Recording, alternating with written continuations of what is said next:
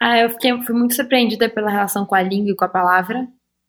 Eu nunca tinha passado tantos dias sem falar e sem me dar conta que eu estava sem falar.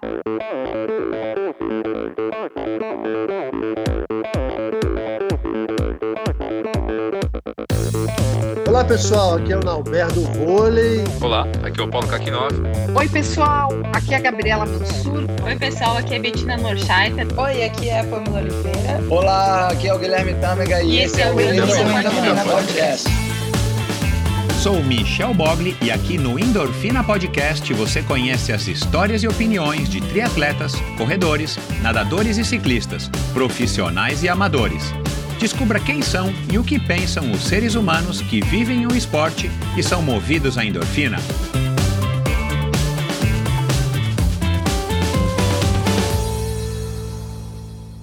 Olá, seja bem-vindo a mais um episódio do Endorfina Podcast. Esse e todos os episódios são editados pela produtora Pulsante, do meu amigo Gabriel. Siga arroba produtora Pulsante no Instagram para ficar por dentro aí das últimas novidades, das notícias desse fantástico mundo dos podcasts.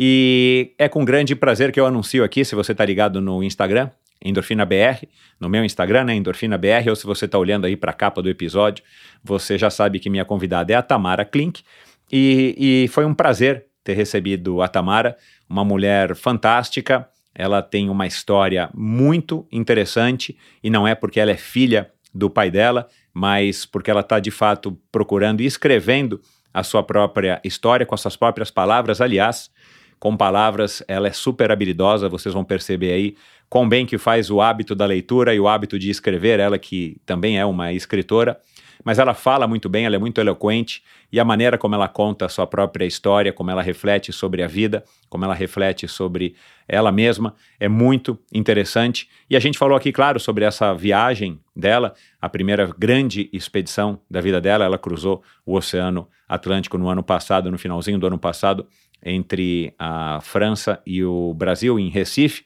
e depois ela ainda foi até Paraty, agora no comecinho desse ano, fazendo uma navegação quase tão extensa quanto a, a primeira parte, a primeira perna da viagem. E, e, nós falamos, claro, sobre isso. Falamos sobre um pouquinho sobre moda, sobre roupas, falamos sobre o Ernest Shackleton, que no dia da nossa gravação foi é, veio a notícia de que haviam descoberto é, as, os restos né, do naufrágio do Endurance, o navio do Ernest Shackleton, que é considerado aí por muitos como um dos grandes aventureiros aí da era moderna. E, claro, a, a Tamara sabe muito bem quem é, quem foi e conhece muito bem a história. A gente falou sobre isso. Falamos sobre pandemia, falamos sobre a relação dela com o oceano, falamos sobre a USP, falamos sobre a, a extensão dela, ou o término da, da faculdade dela na França, a opção por ter ido, na França, por ter ido para a França estudar. E falamos sobre a viagem, falamos sobre a vida, falamos sobre o conjunto da obra, é, pelo menos da obra em plena construção, aliás, no começo da construção e da obra da vida da Tamara, nesse bate-papo incrível, uma mulher fantástica, super simpática, aliás, foi super atenciosa em ter aceitado o meu convite. E é isso, tenho certeza de que vai ser uma conversa é, incrível para vocês também. E agora, maior prazer ainda eu estar tá compartilhando com você que está aí do outro lado essa história. Esse é o meu grande barato aqui no Endorfina.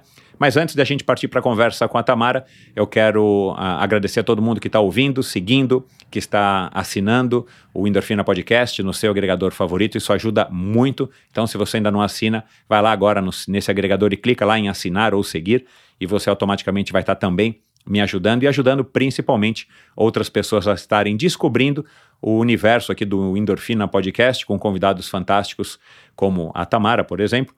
E muito obrigado a todos vocês que têm apoiado financeiramente esse projeto. Sua ajuda, é, por menor que ela possa parecer para mim, ela tem um valor gigantesco. Então, muito obrigado a todos vocês. E não se esqueçam de que é no endorfinabr.com que você vai acessar todos os episódios, você vai navegar por todos os arquivos do Endorfina Podcast, por todos os episódios até hoje.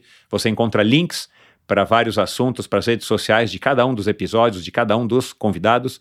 Lá também você tem link para o meu canal no YouTube, onde você vai poder assistir essa conversa. Você tem também um link para o meu Instagram. Se você ainda não segue, vai lá e siga. É a maneira mais legal de você interagir comigo e de você conhecer um pouquinho mais a respeito de cada um dos convidados através das imagens que eles gentilmente me cedem. E lá também você pode assinar a newsletter semanal do Endorfina chamada Sua Dose Extra de Inspiração, onde eu compartilho toda sexta-feira um e-mailzinho curto com ideias, reflexões, com sugestões, com assuntos que eu acho que são relevantes para o seu final de semana. E claro, lá também você consegue clicar no botão Apoia-se e através da plataforma Apoia-se apoiar financeiramente esse projeto. Então, vamos lá para mais uma conversa Aí, mais uma conversa fantástica, mais uma conversa incrível do Endorfina com essa velejadora e escritora de mão cheia. Afinal de contas, quem é que não gosta de uma boa história, né, Tamara? Minha convidada de hoje nasceu e cresceu em São Paulo. Porém, muito antes de nascer, a vida do seu pai já dava claros sinais do que estava por vir. E foi graças ao espírito também aventureiro da sua mãe que ela e suas duas irmãs viveram emoções raríssimas para alguém tão jovem. Após algumas viagens ao continente antártico, em 2010, ela e suas irmãs publicaram o livro Férias na Antártica, que foi adotado no currículo de diversas escolas e as levou a fazer palestras para relatar suas histórias e experiências a milhares de jovens estudantes. Incentivada desde criança a ser curiosa e ler bastante, ela adotou o hábito de escrever diários de viagem, que com o passar dos anos se tornaram diários da sua vida. Iniciou o curso de arquitetura na USP e, através de um intercâmbio, concluiu seus estudos na Escola Superior de Arquitetura de Nantes, na França, com uma especialização em arquitetura naval. Essa base, aliada ao seu histórico familiar, a motivou a buscar o seu próprio caminho através dos oceanos.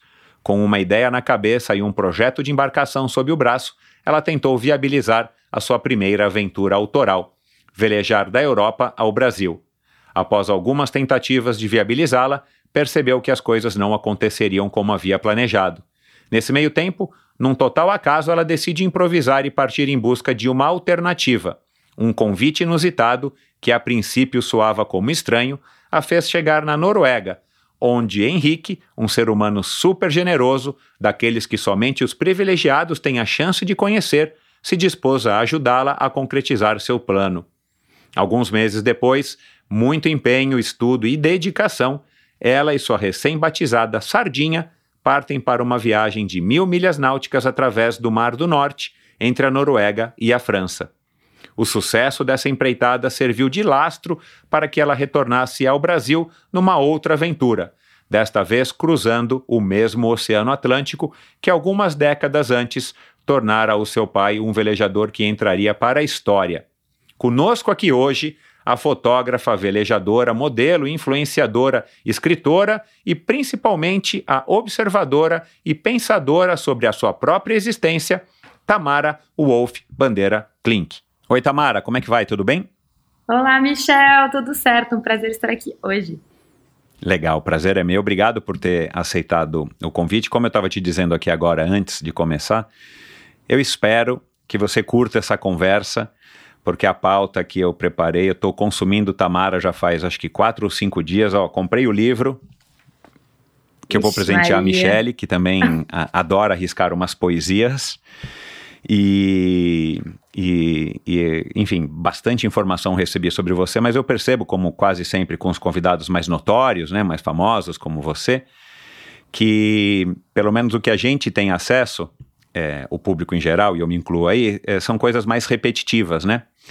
Então eu quero abordar alguns assuntos, talvez, é, que você já tenha abordado em outras conversas, mas eu quero abordar de uma maneira diferente para matar não só a minha curiosidade, mas a curiosidade dos ouvintes e, claro, para te manter acordada nessa nossa conversa. E eu achei, vamos começar já de uma maneira que, que né, eu, eu eu sei que você morou na França, estou achando que você deve voltar para lá. Aliás, eu vi um vídeo teu, acho que no teu Instagram, você fala super bem francês e tudo mais, né?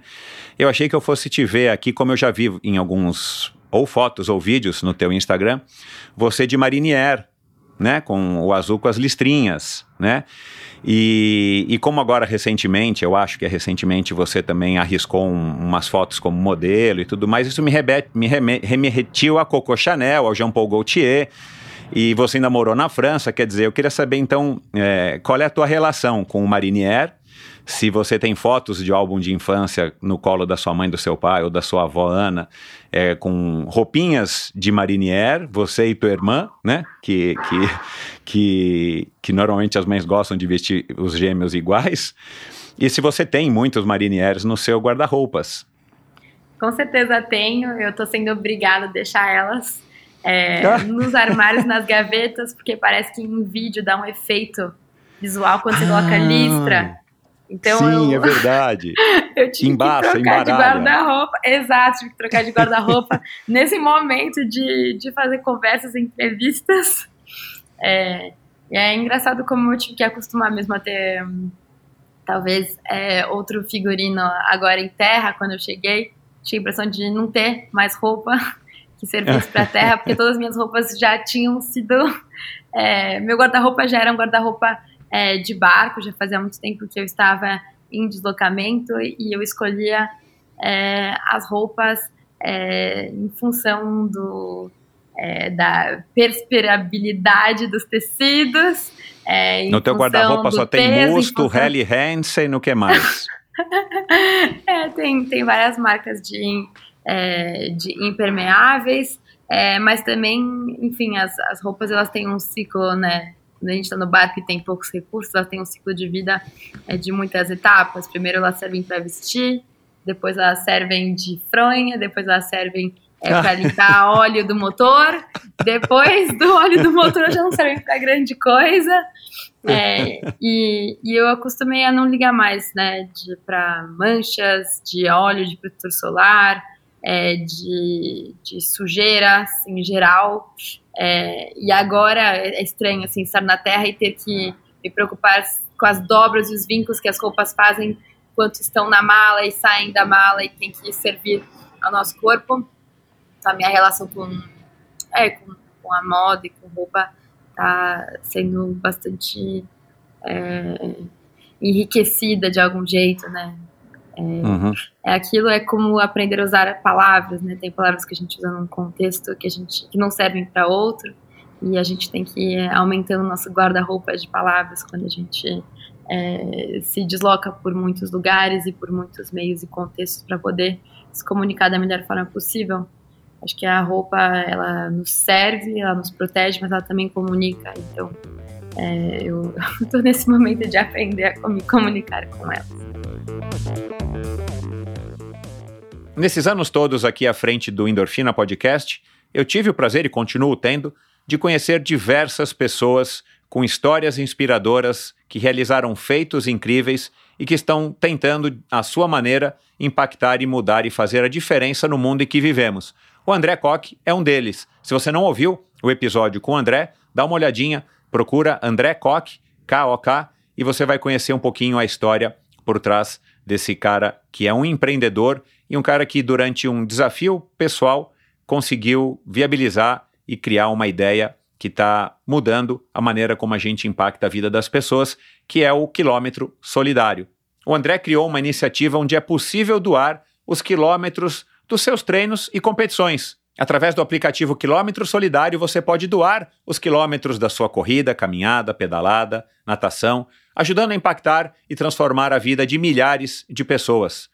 Você baixa gratuitamente o aplicativo, realiza sua atividade física e escolhe uma das 14 instituições para doar os seus quilômetros. Além de doar os quilômetros, você também pode contribuir fazendo uma doação financeira através do site kmsolidario.com.br.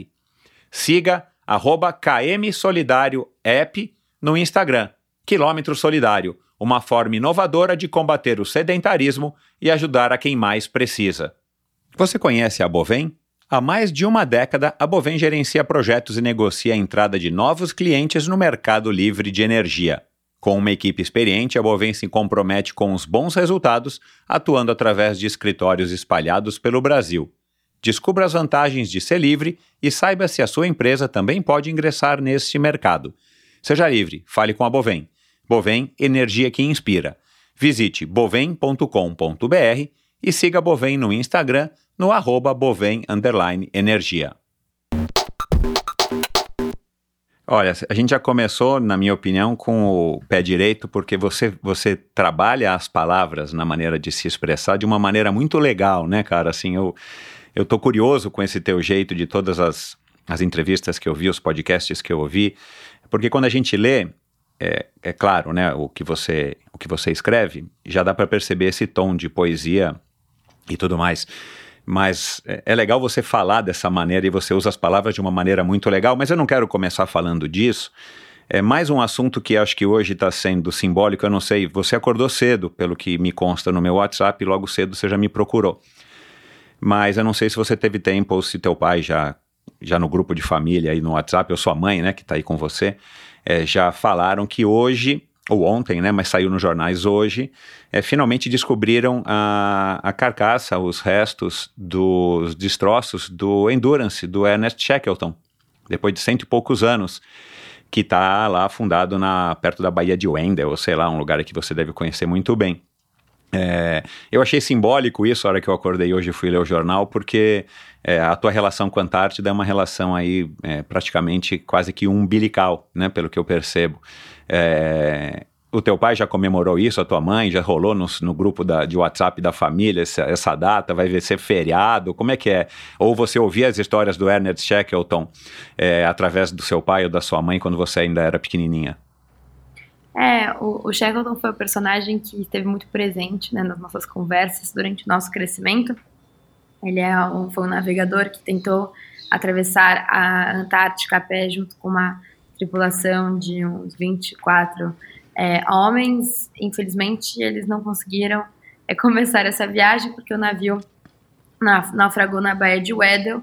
É, e essa viagem que, que, começou como um fracasso se tornou a uma maior mito, a maior lenda é, de resistência é, humana e o maior exemplo de, de audácia e coragem e planejamento é, do qual a gente tem registro nesse continente que é muito ingrato com os humanos. É, e, e, ele consegue, depois de diversas tentativas e, e nas condições mais improváveis possíveis, é, chegar é, em, na Georgia do Sul, num pequeno bote com alguns membros da tripulação e mais tarde consegue resgatá-los justamente é, no, período difícil que era da Primeira Guerra Mundial. É, é, a gente ainda não falou sobre isso, acho que as nossas agendas não têm se cruzado tanto, é, mas é muito é, simbólico, né, esse navio então. ser encontrado nesse momento, né, onde a gente justamente está passando por assim, tá terminando, talvez, né? Não dá para saber ainda, mas talvez se aproximando de, de um fim de um período pandêmico, né, onde as pessoas foram expostas a condições é, muito difíceis, né, de prova da nossa humanidade, prova dos nossos é, limites físicos e mentais, nosso isolamento, né, não tinha para onde fugir, estávamos todos isolados de algum jeito e, e tentando encontrar esses, é, tentando ser resgatados, né, talvez pelos cientistas, é, pelos médicos, é, pelos nossos psicólogos. É, e, e, agora entrando no momento onde a gente, a gente começa a discutir né, o sentido da guerra e a possibilidade de paz né, em, com dois países, é, enfim, que eram para ser irmãos. É, e, e, e, essa relação difícil entre os dois países acaba afetando o mundo inteiro de muitas formas. Então a gente acaba também, enfim, fazendo, para mim é um pouco simbólico e marcante, assim, esse, esse a gente está encontrando esse navio é, nesse momento, né, Primeira Guerra e, e é o momento que a gente está vivendo agora, que é um outro tipo de conflito.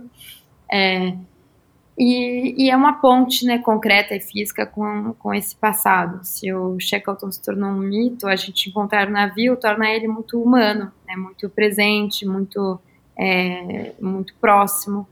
Né, a gente encontra esse, esse barco que, que até então era só imaginado e, e um presente nas fotos preto e branca do Frank Hurley, que foi um fotógrafo da expedição, que fez um livro bem, bem bonito esse navio é, desaparecendo é, no meio dos, dos gelos, sendo engolido pela, pela natureza.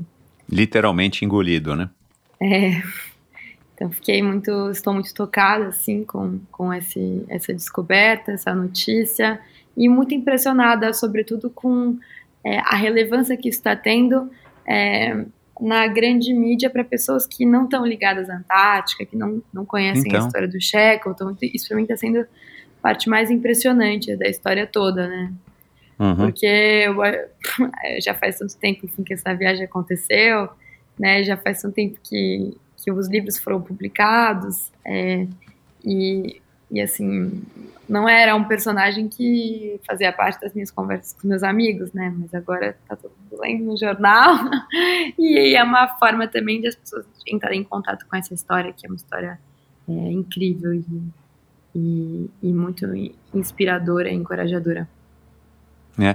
E eu li hoje que, não sabia disso, que há um tratado internacional que é, e que vai preservar o Shackleton, né? Não pode é, mergulhar, os mergulhadores não vão poder içar, né? Coisas como fizeram com, tentaram fazer com o Titanic e tudo mais, não vão poder, acho que, explorar.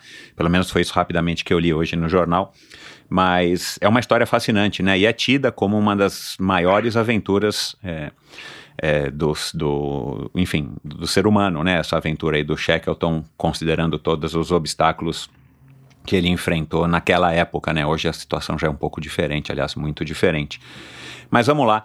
É, você você tem essa essa curiosidade que você tem pelo mar, também pelo, pelo fundo do mar, pelo oceano como um todo? Qual é a sua relação com o oceano?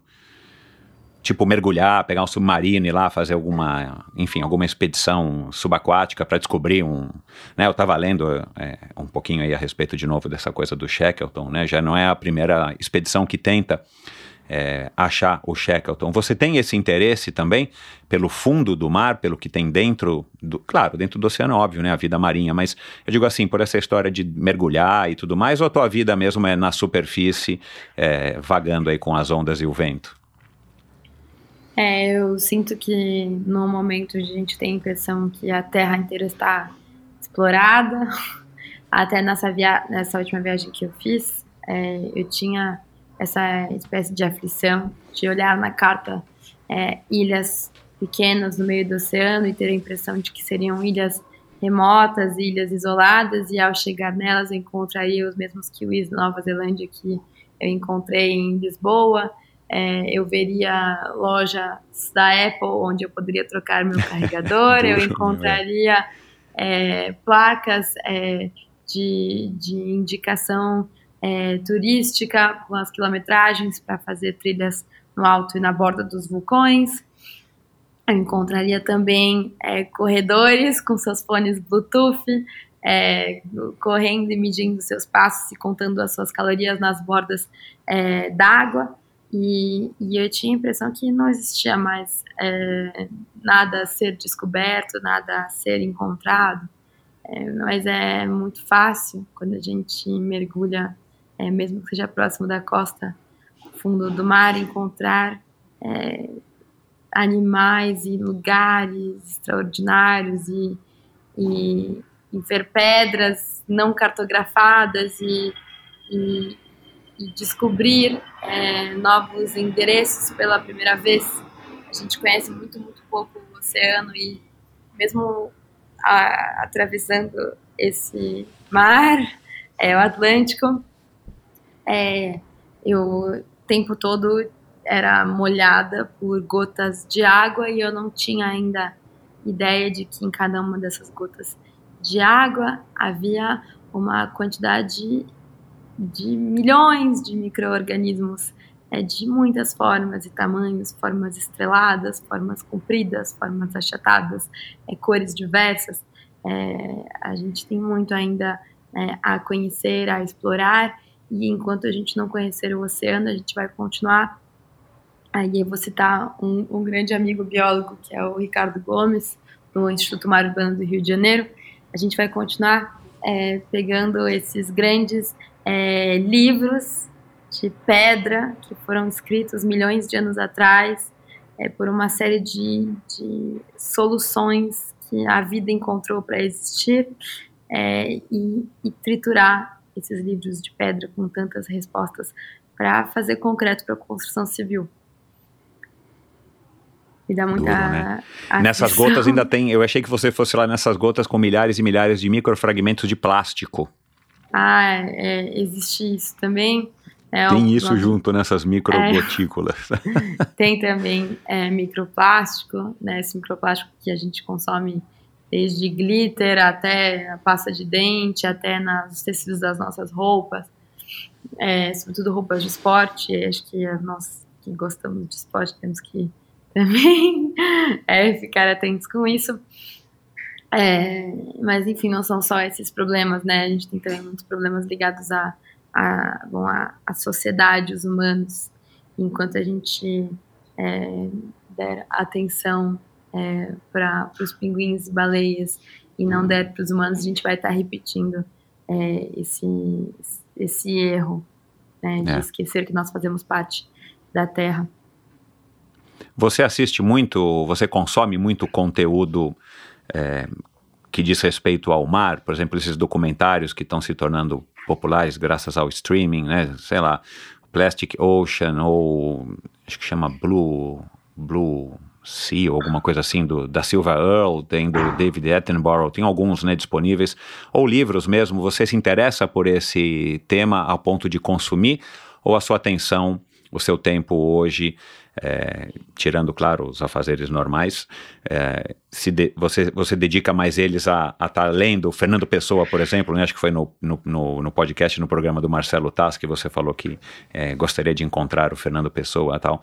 É, como é que você distribui a sua atenção hoje? Eu acho que esses documentários, é, sobretudo que são produzidos hoje em streaming, eles são é, muito ricos, eles têm uma abordagem que é é, até um pouco é, romântica muitas vezes, né?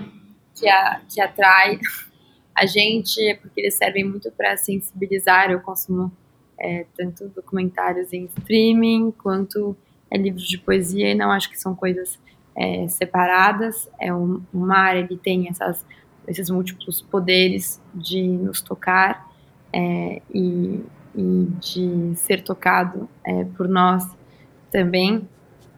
Não acho que sejam coisas que se, se afastam. E uma vez que a gente é, entende o tamanho e a imensidão é, que, que existe em cada pequena é, parte de, de oceano, em cada gota, cada colher de chá é, de mar, é, a gente percebe a nossa, nossa talvez, é, a gente se dá conta das nossas finitudes das nossas infinitudes, né? Eu gosto bastante disso, acho que são esses conteúdos também que me fizeram, me motivaram a ir para o mar e que me motivam a voltar. Você passou bem pela pandemia, né? Sendo, né? Você estava lá na França, né? Estudando uma vida, é, enfim, próxima do mar, uma vida acadêmica, cheio de, de amigos e tudo mais, de repente você foi freada, como todo, toda a população, né? Mas eu tenho a impressão que os jovens, né, e eu vou te chamar de jovem porque você tem a idade da minha filha, mas os jovens sofreram muito isso, né? Não que os outros não tenham sofrido as outras idades, os mais, mais idosos talvez é, também, mas como é que foi para Tamara viver esses vai, vamos dizer que a pandemia está quase acabando, ou a gente está numa fase menos pandêmica, mas o auge ali, aquele começo, os dois anos que se seguiram.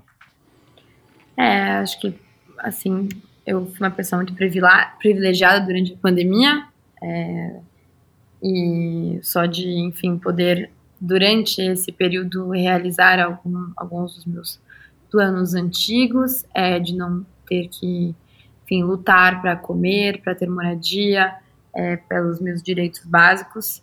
muitas pessoas não puderam, é, muitas pessoas é, tiveram que se expor, muitas pessoas perderam suas casas, suas famílias, membros próximos. Então, eu sinto que, de certa maneira, é, eu não tive é, tantas dificuldades quanto outras pessoas tiveram. Né? Eu tive muito, muita segurança, de algum jeito, muitos privilégios.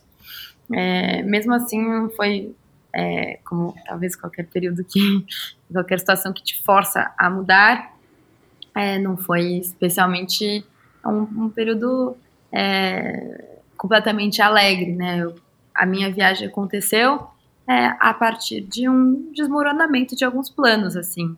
Eu morava com um namorado que eu gostava muito na França e durante a pandemia a gente, enfim, se desentendeu, se separou, fiquei sem casa é, e eu não podia voltar para o Brasil, não tinha mais voos, né?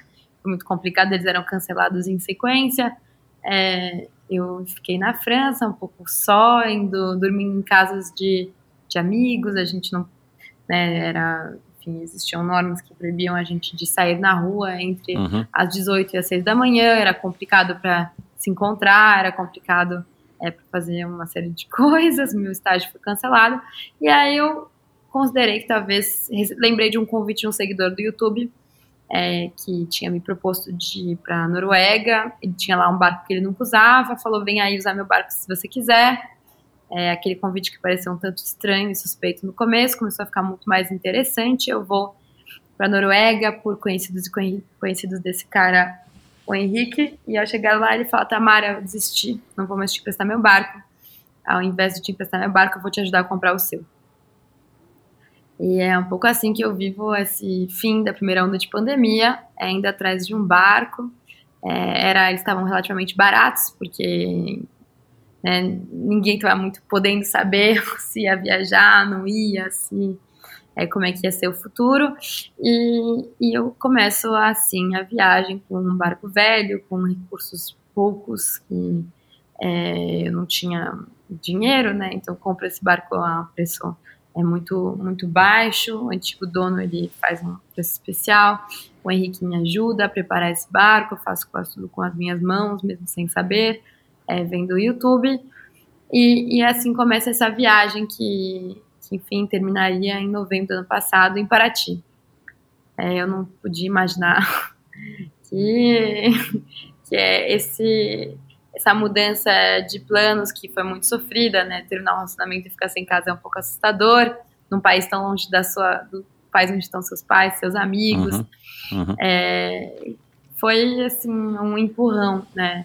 Eu acho que eu, né, tantas estabilidades tinham desaparecido que eu entendi que era um momento propício para eu tomar riscos, já que eu tinha menos Uhum. a perder. E foi um pouco assim, voltar para a faculdade, logo depois de fazer essa primeira viagem da Noruega até a França, foi desesperador. Né? Eu, enfim, tinha descoberto que eu era capaz de muito mais do que eu imaginava. E, de repente, tinha que voltar ficar, fazer aulas em, em casa, isolada, sem ver ninguém, e fazer trabalhos. E, e tive, tive uma, relação ruim com professores que diziam que não entendiam meu francês é que meu projeto não fazia projeto, é que não me instruíam, que deixavam um pouco ao Léo e eu fui me perdendo, reprovei o TCC, foi desesperador. Hum, tive que fazer de novo e, e Uhum. isso enquanto eu preparava esse barco que parecia nunca estar pronto. É, Cara, que turbilhão, hein? É, mas não aparece isso no livro, nem nas entrevistas, em geralmente, geralmente só aparecem as frases motivacionais. A vida como ela é agora, nesse momento aqui no Endorfina. É. Agora, ô, ô, Tamara, você, de alguma maneira, você, eu devo ter lido isso também, ou ouvido em algum lugar, você metaforicamente usou essa viagem para voltar para casa, não é? Em É, todos os voltar. sentidos.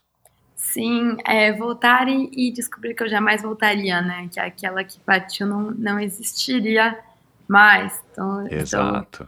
é, É. enfim, reencontro. Desde que eu reencontrei meu pai, a gente já não tinha mais exatamente a mesma é, relação, porque se antes ele podia dizer que eu não tinha feito nada, agora ele talvez não poderia mais dizer que eu tinha feito absolutamente nada. Eu tinha, tinha que aceitar que eu tinha feito algumas coisas. É, Pô, minha mãe também é, e eu, enfim, nós temos, estamos aprendendo a viver de conviver ou conversar de outro jeito, porque é, faz parte do crescimento é, a gente começar a a gente assumir a responsabilidade pelas nossas escolhas, a gente ter a nossa liberdade, ter a nossa autonomia, é, e os pais deixam é, de ser a, a nosso principal é, apoio, né? Exato. O- o- e a gente começa a ter, enfim, fazendo nossos caminhos sem contar com eles. E quando eu converso com a minha mãe, é menos porque ela é minha mãe do que porque eu gostaria de saber o que ela pensa, né? Uhum. Legal. É, é, é, a- a- as relações elas vão passando por fases e vão, e vão evoluindo, né? Não necessariamente para frente em algumas delas, mas é, eu converso um pouco disso com a minha filha e, e às vezes eu digo para ela assim, crescer dói, né?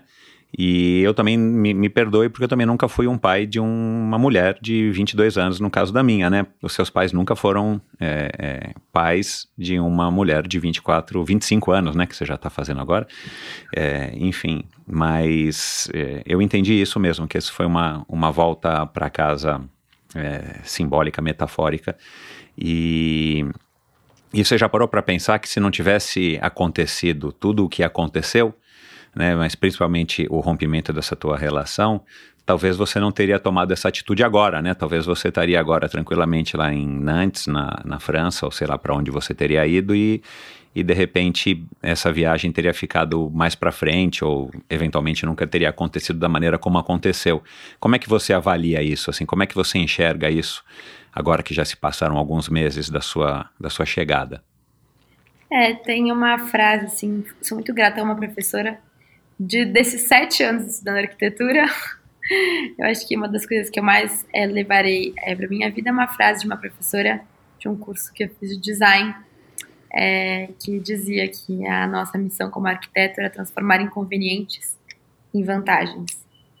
É, e era um inconveniente Legal. enorme, em princípio, é, e, e, ficar, enfim, é, deixar a, a pessoa que, que eu gostava, é, deixar o lugar onde eu morava, é, mas eu entendi que a vantagem que aquilo me traria poderia ser muito, muito grande, porque era a primeira vez que, enfim, eu podia, é, eu, eu não, não tinha amarras, né, justamente, nem com ninguém, nem com, nem com um, um lugar, e, e eu, enfim, não dá para saber o que teria sido se não tivesse, né, mas eu entendo que é, eu com certeza não poderia imaginar onde isso me levaria, assim, e não poderia é, ser mais grata àquela que, numa situação difícil, decidiu é, tomar esse risco de tentar.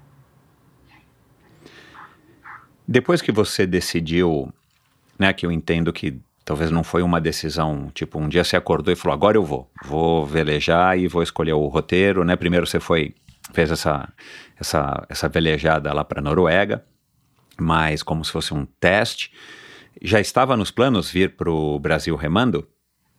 Ah, velejando? É, Eu vim desculpa, remando, velejando. Graças a Deus. É. né, fazia parte da, dos meus planos há alguns anos é, atravessar uhum. o Atlântico, ah, tá. é, a vela. Por dois anos eu construí um projeto, formei uma equipe com alguns colegas da faculdade, que eram as pessoas que ah. eu mais confiaria para uhum. fazer a construção do que quer que fosse. É, desenhamos é, um barco, era um barco muito especial, é um tecnológico. Uau! É, e, e bastante leve. Fiz esse projeto e fui atrás de patrocínio em três línguas, diferentes lugares. É, falei com pessoas muito interessantes é, com, com altos poderes de decisão. E depois de dois anos é, nessas discussões, eu cheguei à conclusão que eu não tinha conseguido, é, que não seria assim.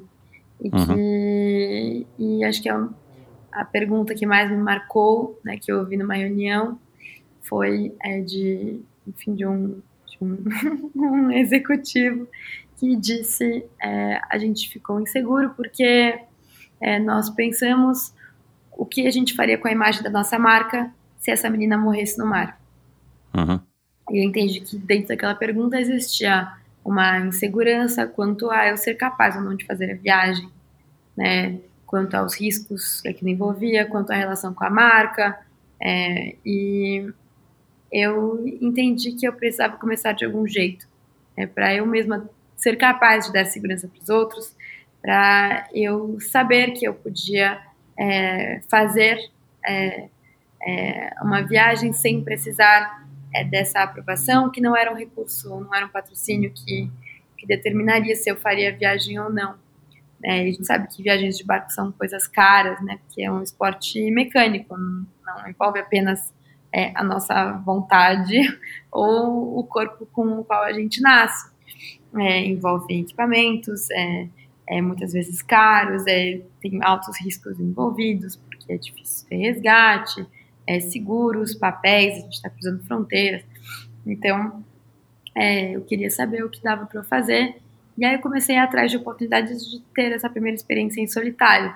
E eu não pude imaginar que seria com esse barco que eu atravessaria o oceano, mas ao é, sair da Noruega, passar por uma série de pepinos e conseguir resolvê-los um a um aos pouquinhos e chegar na França e conseguir reembolsar o Henrique pelo barco, é, eu entendi que eu tinha já o melhor barco do mundo para fazer a viagem. Não seria um barco tecnológico, não seria um Uhum. barco com foils ou de fibra de carbono super leve nem super rápido. É, não seria o melhor barco do mundo, mas é, que qualquer pessoa poderia ter, mas era o melhor barco do mundo que eu poderia ter, que era o barco que eu conhecia. Exato. Exato. É, e eu sabia onde estavam os grandes problemas dele, sabia quais eram as limitações dele, sabia quais eram as minhas limitações dentro desse barco. Então era o, o que eu podia ter era o melhor que, que eu poderia ter tido. Foi assim que eu comecei. É, enfim, saí da França e vim pra cá. E, e por que é, você optou em viajar é, sozinha? Por exemplo, por que, que a Laura não foi com você? É, nem passou pela minha cabeça é, deixar de lado a oportunidade de navegar sozinha. Era o que eu queria há muito tempo, porque eu sinto, sobretudo sendo mulher e tendo navegado com muitos homens, que eu precisava descobrir o que eu era capaz de Uhum. fazer ou não. É, Uhum.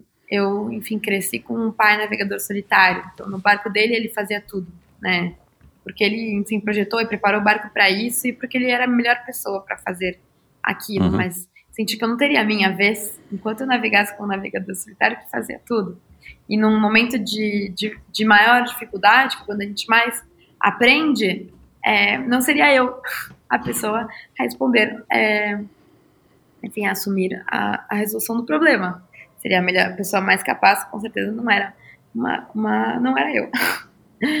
É, e enfim, mesmo navegando com esse ex-namorado, era sempre ele que ia na proa do barco quando dava um problema, quando a vela Uhum. enrolava, quando é, o piloto parava de funcionar, quando as ondas estavam mais maiores. E, E eu vocês pensava- velejavam, desculpa de interromper, mas vocês velejavam, tipo, é, sei lá, faziam travessias, viajavam longas distâncias ou muitos dias? Ou era, sei lá, um velejo mais normal? Ah, vamos sair hoje, a gente volta daqui a pouco. Ah, a gente velejava em barcos pequenos, é, Uhum. lá na Bretanha, e a gente, é, enquanto estava de férias, tinha, tinha um período de férias aí em fevereiro, é, e, e eu falei, ah, vamos levar, o, o pai dele tinha um barco, eu falei, vamos levar o- esse barco para os Açores, ele gostou da ideia, só que na hora que a gente foi sair, Uau. eu não tinha muita Uhum. consciência, mas é, fevereiro é o pior período que, que tem para você atravessar o Golfo da Biscaia, que é aquele golfo Uhum. entre Portugal e a Espanha. O vento estava péssimo para ir para os Açores, mas tinha uma pequena janela de dois dias é, entre uma tempestade e outra para ir para a Espanha. E nós começamos a descer. Foi uma navegação desesperadora, muito mar, muito mexido, vento muito forte. Era tão forte que a gente tinha que deixar um mínimo de vela, isso deixava o barco completamente é, desestabilizado. É, mas a gente fez essa viagem, foi muito bacana. É, continuamos descendo, enfim, a costa ibérica até Porto, deixamos o barco indo no Porto, depois voltamos para buscar. Foi uma, uma viagem que foi, me deu muita segurança, porque Uhum. saindo da França seria a primeira viagem que eu faria, seria o Golfo da Biscaia e descer até Lisboa. É, e muitas vezes eu ficava insegura, assim, em situações é, de, de perigo, né, pensando, nossa, ainda bem que eu tô com ele, se não fosse por ele, não sei como é que eu teria feito. Mas quando eu estava só, eu consegui resolver isso, sabe? Foi difícil, não foi cômodo, não foi confortável, mas, mas deu, e a viagem que eu faria era com um barco muito menor, né? Uhum. O meu barco era menorzinho do que o barco que eu tinha usado outras vezes. Aliás, meu barco é o menor barco oceânico onde eu já naveguei. Né? E, e mais, em todo caso, Ah, oito mais metros, lento. né? 7 metros e 90 e É. pouco, você falou. Uhum. É, cheguei a navegar em, em barcos de 6,5, mas eram barcos de corrida, eram muito mais seguros e muito mais rápidos, né? Não eram barcos é, de cruzeiro, mas o meu foi o Aham. barco de cruzeiro onde eu naveguei. Uhum. E, e foi bom. É, Foi bom, tudo era. Se fosse um barco. Não escolhi, claro, ser, que fosse esse. Que, fosse, que a viagem fosse acontecer num barco pequeno. Eu fiz um barco pequeno porque era o barco que eu podia comprar. É, era o barco que, que eu consegui ter. É, mas para mim foi ideal porque eu senti que se o barco fosse um pouco maior, os esforços seriam maiores. É, o, eu cometi muitos erros, né, de primeira viagem, é, o tempo todo e como o barco era pequeno, com a força dos meus braços, das minhas pernas ou com algumas soluções é, mecânicas não muito complexas, eu conseguia resolver é, esses, esses pepinos. Então uhum. foi algo, foi muito positivo depois. Mas claro, é mais Quem? desconfortável, né? Sofre mais então, no mar. é, eu imagino, né? Fica, é, é, enfim, você fica muito mais à mercê do que se fosse um, um barco, sei lá, mais moderno, maior, mais pesado. Eu não, não entendo nada de navegação, adoro é, barcos e tal, mas eu não entendo nada. É, quem te ensinou? Quem te ensinou a velejar? Normalmente eu pergunto aqui para as pessoas quem que ensinou elas a andar de bicicleta, mas para você eu vou perguntar quem é que te ensinou a velejar. Muitas pessoas me ensinaram a velejar. É, meus pais, com certeza, assim, foram o começo de tudo, porque eles me permitiram desejar isso, né? Se não houvesse o desejo, nunca teria velejado. Minha mãe, quando era pequenininha, me levava em escola de, de vela, aqui na represa de São Paulo, uhum. represa Guarapiranga, de Optimist. E aí, nessas uhum. aulas com o Miguel, eu era um desastre. Eu era, assim, a pior velejadora, com certeza, assim, tá? A represa ah, é? inteira, entre todos os clubes, eu era a pior. Eu estava sempre em último lugar. É, eu detestava, eu odiava, assim. Eu fazia de tudo para não ir, porque é, eu, eu não dava, assim, eu não tinha, não tinha vontade. Quando a gente não tem vontade, não adianta. Uhum. É, eu vejo, assim, muitos pais, ainda mais em clube de vela, né? A vela tem essa coisa de de, de o pai querer muito que o filho Exato. É. Porque é porque é meio que um estilo de vida, né? Não é uma modalidade que o cara pratica, é um estilo de vida, né? O cara né, vai ter casa na praia, o cara vai ter um barco no, sei lá, no Yacht Clube da Ilha Bela, do, de Santo Amaro, e vai fazer isso todo final de semana, é. É, mas se não tem a vontade, não adianta. É, é horrível. Ou às vezes pais que querem que o filho corra, ou que o filho toque instrumento, que toque piano, que cante, que jogue tênis, que fale mandarim. Se não tem a vontade, não adianta. Eu acho que tudo começa com a vontade, né? A gente uhum. faz bem aquilo que a gente faz com vontade. Né? Sem dúvida. E, ou pelo menos faz bem e por longo tempo, longos, longos períodos, né? A gente pode dar um uhum. tiro e ter um bom resultado e nunca mais querer. Mas enquanto é. a gente tiver vontade, a gente vai é, seguir e meus pais me deram essa vontade. E eu sou extremamente grata a, a eles. Mais tarde, enfim, eu tive a oportunidade de, de navegar com, com meus pais, é, de ser passageira, o que é muito diferente de ser comandante. Quando a gente foi para a Antártica em família, é, mas eu, enfim, não tinha nenhuma participação, é, ou pouquíssima participação efetiva na, na navegação em si, né? Ele ficava acordado uhum. ali com meu pai de noite, é, enfim, procurando gelos no caminho, procurando outros navios, tentando falar no rádio com algum outro barco, mas aquilo muito mais assim povoou meu imaginário do que era a viagem, do que de fato me ensinou a, a uhum. velejar. É, uhum. e, e, foi muito positivo porque eu acho que esse ambiente foi muito propício, né? De repente, é, o, o, ouvir alguém no rádio ou ter gelos ao redor não era mais intimidador, porque para mim era é, fazia parte desse povo esse imaginário. Isso foi muito mais importante do que de fato saber é, como ajustar é, velas ou, ou como dar, fazer manobras. Uhum. Né? É esse, todo esse, esse ambiente, esses códigos que, que deixam de nos assustar. É, e, enfim, eu tive a oportunidade de remar também na faculdade, né? E o remo tornou-se muito menos intimidador quando. Lá na raia quando, da USP?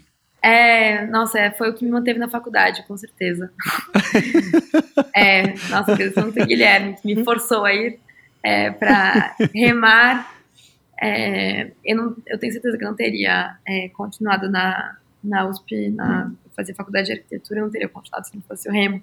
Mas como eu remava todos os dias e tinha que estar lá é, às 5 da manhã, 5 e meia, para começar a preparar o barco para pôr na água às 6, é, uhum. e o uhum. treino acabava às 8 e a aula começava às 8, já que eu já estava lá, eu ia para aula. Se não fosse o eu não teria nem ido. Por que, Mari, oh, Marina? Por que, Tamara? Porque chegou no momento da faculdade onde minhas paixões eram tão fortes, tão maiores, e, e as coisas começaram a, de alguma maneira, é, me chamar e, e dar sinais que poderiam dar certo mais no caminho do mar do que no caminho da terra, uhum. é que começou a ser muito duro ir para a faculdade.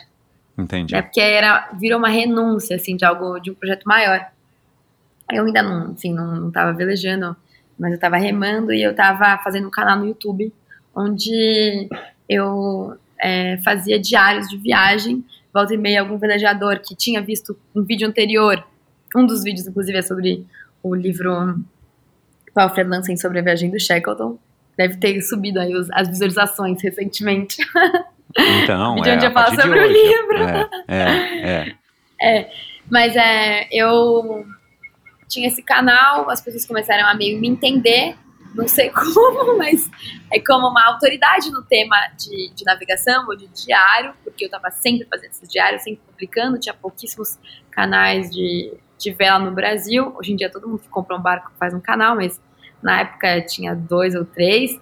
É, e, e, enfim, comecei a ter um monte de convites legais para fazer viagens em barcos diferentes. Aí eu não queria mais pra faculdade. É, eu falei, mãe, eu quero, quero mudar de barco. Ela falou assim, pelo amor de Deus, Tamara, você não, vai, não- você não fez é, não sei quantos anos de escola, você não entrou nessa faculdade pra, pra depois virar motorista de barco. Eu falei, mãe, fala sério, você não tá entendendo, fala o que você tem. Ai, ai. É, enfim, tô virando cada vez mais motorista de barco atualmente. E eu, que eu fico muito feliz. É, mas foi muito difícil, assim, persistir na faculdade. Então, o que eu mais fazia, aí eu, enfim, fui encontrando desculpas, né, pra eu continuar indo pra lá. É, e uma das desculpas foi entrar num grupo de pesquisa que é, trabalhava com os hid- hidronel metropolitano de São Paulo, um projeto para tornar os rios de São Paulo navegáveis. Fiquei nesse Uhum. laboratório três anos. É, fui para fui fazer um curso na Faculdade de Engenharia Naval chamado Projeto de Veleiros, me apaixonei e, e desse curso é, eu descobri um intercâmbio numa faculdade da França que tinha um curso de arquitetura naval. No fim, eu iria para a França, não voltaria mais é, para a USP, é, mas foi começou com remo. De algum jeito foi Entendi. graças ao remo. Legal. Cê- Você, você remava que tipo de embarcação lá? Esquife. É um é aqueles, Ah, que legal. É um, é um barco é, bem, bem incrível, assim, bem pontudo, que inclusive tem 8 metros, como a sardinha Isso, de exato. comprimento. É. É, E super onde- estreitinho, né? Super estreito, onde o remador ele está só, e no remo, é, quem não rema, não- às vezes não sabe, mas no remo a gente rema sempre de costas para o lugar para onde a gente está indo, né? A gente É. está sempre olhando para o passado, né? E a gente usa bastante as pernas, ao contrário da canoagem, né?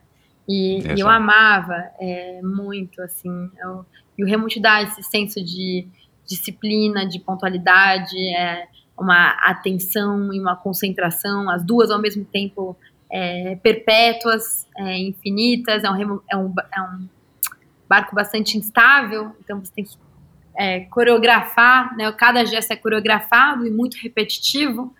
Então Uhum. treina bastante nossa paciência, é, a- o nosso equilíbrio, nossa força, nossa resistência.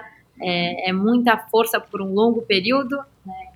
E, e é, e você tá na água o tempo todo, né?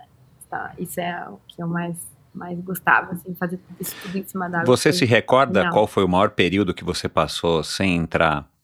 Não na raia olímpica, né? Mas no mar, numa água salgada, você passou já um- um longo tempo sem entrar que você sentiu falta? Ah, sinto muita falta, senti bastante falta no ensino médio. É, estudei numa escola que era, é, enfim, prezava muito por, por resultados de, de ac- acadêmicos, assim, notas e, e passar em boas, boas universidades. Foi uma escola incrível que me formou, a- a- enfim, sou muito grata por ter tido a chance de estudar lá. Qual É. escola, Tamara? Uma escola é, chamada Mobile. Ah, você estudou na Mobile? É. Ah. A Michelle também? A Michelle também e a Nina. Ah, que É legal! aqui do lado, eu tô do lado da Mobile aqui. Nossa, você Ah. foi aluna da Mobile, que Então, a legal, gente podia meu. ter feito essa, esse podcast presencial, que acho que a gente tá perto um do outro. Ah, não acredito. Eu achei que você estivesse na Granja. Eu vi alguma coisa da Granja Julieta, da Granja Viana, não sei, em algum só quando era outro criancinha. post. Ah, nossa, então a gente tá do lado. É, devia ter feito presencial. Aí eu teria com um Ah, microfone bom igual o teu e, e não esse, esse microfone Caramba, bom. Ressuscitado Mas vamos lá. aqui. Ah, por isso É. que quando eu ouço um avião aqui, eu ouço aí. É, exatamente. é o mesmo avião. Ai, caramba, meu. Bom, mas vamos lá. Que coincidência, cara, na Mobile. Sim. é, Você curtiu gost- a Mobile? Meu, agora eu posso dizer que Sim. eu curti, mas na É. época eu tive. Foi, foi bastante difícil, assim. É, Uhum. Você tinha escola. pesadelos com o Blide também? Ai, encontrei ele recentemente no ah, show. é? Ele saiu agora da Mobile. Sim, sim. É. Eu guardo Sabe que o Blide lembranças. foi meu professor de auxiliar de, de física, né? Eu acho. Quando eu Tá estudava brincando? numa. É, eu sou bem mais velho que você, né? Mas ele foi meu professor auxiliar. Eu fui reencontrá-lo na Mobile assim, do nada, meu. Não acreditei que eu vi o Blide, até porque a- o nome, né? Um nome super incomum. Eu fui reencontrá-lo já faz uns. A Michelle já saiu da faculdade, da escola já faz quatro anos, mas faz isso, hein? Fui reencontrá-lo e aí ele saiu da Mobile, eventualmente. A Michelle já não estudava mais lá. Mas que legal, a Michelle vai ficar contente. Acho que ela não sabe que você estudou na Mobile. Legal. É, eu fiz ensino médio lá. Enfim, tive bons contatos com os professores, como o Blide, a Glorinha, o Digão, a Tati. É, foi um momento, assim, é, humanamente muito bom, é, academicamente muito duro. Uhum. É, é uma, É, a Mobile escola pega que mesmo, me meu. puxou É. muito. Extremamente exigente e eu é que era bastante autocrítica, sofria muito. Cheguei a ter, enfim, zero em provas do Blind, ficava arrasada, achando que minha vida tinha Uhum. acabado, que eu não ia dar certo, que ia ser um É, fracasso. conheço um pouco essa história. Conheço É. um pouco essa história. E aí eu acho que isso de alguma maneira foi me afastando assim é, das talvez das minhas da minha essência, da minha Uhum. das minhas razões e, e enfim, terminar né, a escola e entrar na faculdade foi foi uma libertação de algum jeito, né? Porque a partir dali eu estudaria aquilo que eu queria. E eu escolhi Exato. arquitetura pensando que seria uma caixa de ferramentas, né? Não pensando em ser arquiteta, mas pensando que é, as- a caixa de ferramentas do arquiteto era bastante vasta e eu queria fazer projetos, é, ter- tiraria bom proveito de uma caixa de ferramentas que envolvia tanto matérias de exatas, quanto de humanas, quanto é, artísticas. Uhum. Gostei. Legal. Mas enfim, aí você passou o quê? Um, passava um ano sem ir pro mar? Passava semanas, meses? Ah, teve momentos em que eu passei anos, outros que eu passei meses. Uau. E, e teve um pouco. Eu achei que você fosse daquelas que viajasse pro litoral, sabe? Todo final de semana, ou quase todo final de semana, sei lá. É, quando eu comecei a dirigir, né, e poder usar carro, né, minha família tinha carro e eu podia usar Uhum. é, de vez em quando, é, eu comecei a ter essa liberdade de me levar para os lugares, né, ou ia, enfim, de carona, ou de ônibus, Uhum. é, e... Mas foi, foi depois de sair da escola, porque a escola era extremamente exigente, então me puxava de novo, me sentia culpada de não estar estudando no fim de semana, igual todas as outras pessoas da minha, do meu ano estavam estudando. Porque estava todo mundo estudando é porque realmente devia estar muito difícil. Se eu não estava estudando tinha alguma coisa errada. Ai, ai, os dilemas, foi- né, meu, do final da adolescência. É. Mas a, a Mas escola vamos- me serviu para uma coisa muito boa, que Ah. foi é, a formação de escritora, assim. Foi a Mobile que me formou como escritora. Então. Talvez a Mobile nem saiba, mas foi ela. Porque ao entrar Você na nunca foi chamada pra fazer lá uma palestra, alguma coisa lá na Mobile? É... Pô, seria tão sim, legal isso pros alunos que estão lá. Sim, é, sim. E é interessante porque no primeiro ano do ensino médio eu fui chamada para. Eu lembro de um dia que eu estava na sala e o professor falou: a gente vai mostrar é, exemplos de redações para vocês, para ajudar vocês. Então a gente vai mostrar o exemplo de melhor redação da sala e a pior. E aí eu vejo minha redação e minha redação era a pior. Não, eu não acredito, meu. É. Cara, meu, vê como a Mobile é exigente, hein? Minha mulher já tem três livros publicados, declama poesia como ninguém e tal, e Era a pior vê, da, né? da turma.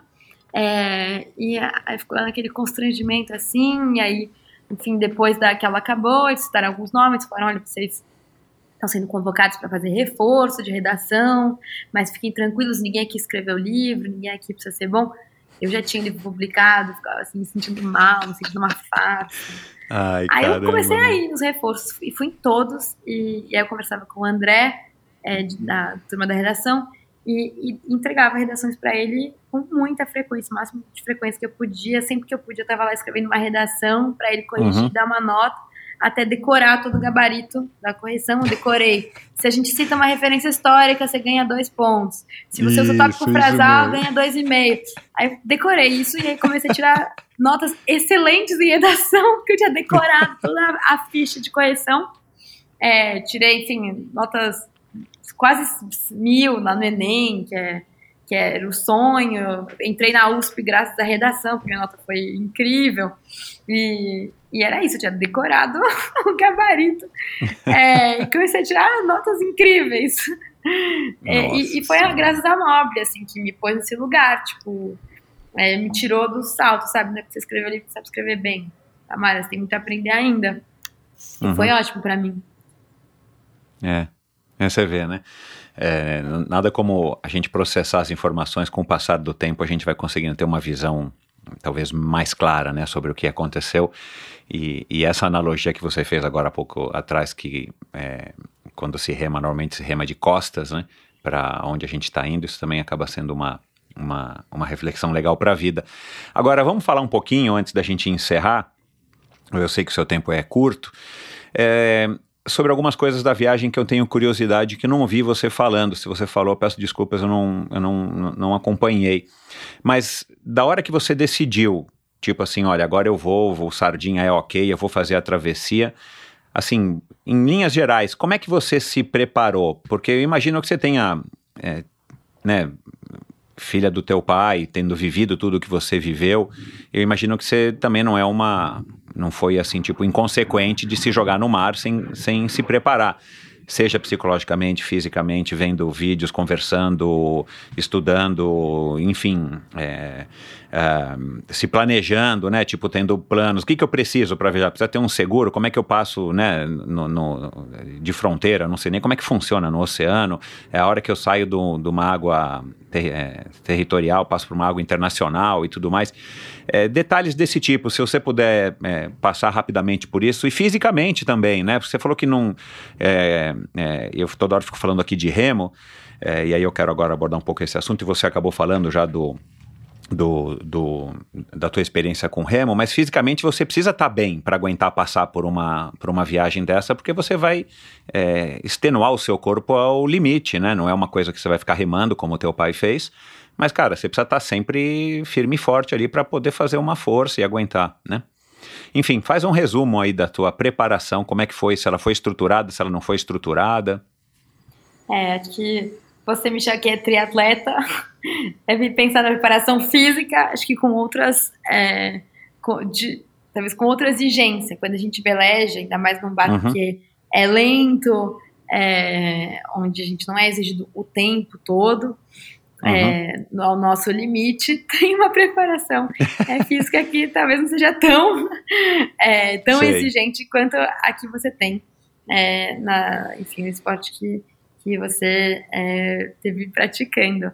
Mas é, eu tive uma preparação é, até, assim, que me acompanhava, que era de fisioterapia. Eu fazia com a fisioterapeuta os movimentos que eu teria que fazer no barco para eu aprender a fazer eles da maneira correta, que machucasse menos. Acho que foi muito mais Exato, a é. preparação para reduzir, é, reduzir é, os possíveis é, acidentes, Chances de lesão, né? é, as, as possíveis lesões, do que, enfim, para ter a performance, né? Entendi. tive uma preparação com um psicólogo para poder, em alguns momentos, é, não me deixar levar pelo estresse quando eu precisava dormir. Quando a gente Uhum. dor- navega em solitário, a gente dorme em períodos muito curtos, né, Uhum. que às vezes eram de 20, às vezes eram de 5, às vezes eram de 10 minutos, às vezes eram de 40, mas mesmo assim são sempre períodos curtinhos. É, Nunca tem, não tive uma Uhum. Por exemplo, você estudou horas. algo sobre a falta de sono, como driblar, quais são as melhores, as melhores técnicas para você dormir é, o menor tempo possível, se recuperando o máximo? Você fez esse tipo de preparação? É, eu li livros, conversei com pessoas, é, eu testei muitas coisas enquanto estava no mar, é, aprendi com a minha nutricionista, a Isadora, qual- quais eram as comidas que facilitariam eu adormecer e Ótimo, quais é. que dificultariam. né, não levei Uhum. café no barco, é, chocolate só quando eu precisava enfim, ter boosts de energia, é, nunca antes de dormir, é, enfim, teve assim, várias coisas que eu fui aprendendo aos poucos, mas que o segredo todo, a chave da, enfim, da preparação era entender que eu correria muitos riscos, eu não poderia é, fugir dos riscos, não poderia é, me impedir ou eliminar os riscos, eu poderia evitar alguns é, e, e, o principal perigo, os principais perigos que eu encontraria estavam ligados à meteorologia. Né? Isso uhum. eu poderia, é, talvez, coordenar usando as, as referências meteorológicas de anos anteriores ou de períodos anteriores. Então eu dividi a viagem em pedaços é, que eram menores, então eles me estimulavam e, e eu espalhei esses pedaços dentro de um calendário. Então uhum. eu decidi sair do atravessar o Golfo da Biscaia no verão, que era, um, que era o período onde teriam a princípio é, menos depressões. É, uhum. Depois eu decidi chegar é, em Las Palmas, nas Ilhas Canárias, no meio de novembro, que era um período que parecia ser um pouco mais favorável, e esperei duas semanas é, para chegar em outubro e sair logo depois dos, onde os ciclones tinham maior incidência. É, claro uhum. que isso não me impediria de ter mau tempo na viagem ou de ventos muito ruins, é, mas é, de alguma maneira eu conseguia reduzir assim, os possíveis, é, possíveis tempestades ou situações complicadas. Uhum. Então foi, foi algo bom. E você tinha planos, tipo, plano A, ou plano, plano A, claro, né? Era não ter muitas intercorrências ou intercorrências consideradas normais. Um plano B, plano C, por exemplo, e uma coisa que eu ia perguntar, se de repente você tivesse algum problema lá com as velas, eu não sei, né, que você não pudesse mais é, se beneficiar delas a, por algum motivo, sei lá, tem remo num barco desse? Você fala, meu, vou ter que remar, sabe? Coisa desse tipo, ou é loucura? É, aconteceu de ter alguns problemas que eu não tinha previsto. Por exemplo, é, não podia usar velas quando não tinha vento. Uhum. Né? Sem vento, o barco fica à deriva. E, uhum. e eu estava fazendo, estava dobrando a esquina da Bretanha, é, saindo da Baía de Douarnenez, lá na França, é, e para atravessar um lugar com muita corrente chamado Radesson. E uhum. quando eu estava na esquina, assim, desse cabo, é, perto das, das pedras, o vento acaba e, e eu me encontro parada, é, sendo levada à deriva. Eu tinha acabado de perder meu hélice, não podia nem usar motor. Mas a situação uhum. de emergência, sou carregada para as pedras. E eu fui vendo as pedras chegando, as pedras chegando, as pedras chegando, e eu não podia fazer nada para fazer meu barco ir para o sentido contrário das pedras. Uhum. Né? Então eu penso, bom, eu não posso ir contra, e a corrente vai me né, trazendo a falésia para perto não podia lutar contra o mar, mas pensei, bom, talvez eu possa dar uma enrolada, eu sabia que a corrente mudava a cada seis horas, é, e, e eu começo a, enfim, virar, mexendo no leme, fico tentando fazer o barco rodar no eixo para ir no sentido da corrente, uhum. e eu pegar a velocidade, e a parte dessa velocidade é, e na, na inércia do barco desviar e ir para um outro lado onde eu ia aos uhum. pouquinhos conseguindo. Uhum. E tudo é, isso você tem tempo, né? Não é uma coisa que demora meia hora, é uma coisa que demora horas. Você vai antecipando. Ter... É, mais ou menos, mais ou menos. Acho que, assim, diferente quando a gente anda de bike, né, ou de carro de, de corrida, onde tudo pode mudar em milissegundos, uhum. é, na navegação a gente tem um tempo maior, né, para uhum. responder. É, só que a gente é, faz, pratica o nosso esporte por muito mais do que horas, né? São às uhum. vezes dias ou semanas. Então a gente fica mais exausto. Nesse momento que eu estou descrevendo, era de noite, eu tinha dormido muito pouco. É, uhum. E eu sabia que Muda eu não tudo, conseguiria é. dormir depois, eu teria que ficar acordado. Eu já estava exausta e, e, enfim, vão se passando nesse período de 15 ou 20 ou 30 minutos, uma, duas, três, quatro, cinco horas, muitas coisas vão passando pela nossa cabeça. Não tinha alguma possibilidade de responder, mas enfim, aí o que eu, avi, eu consigo, por exemplo, avisar é, o, o, cross, no caso, estou perto das pedras, e essa vantagem de estar perto das pedras é que tem mais chance de você ter rádio.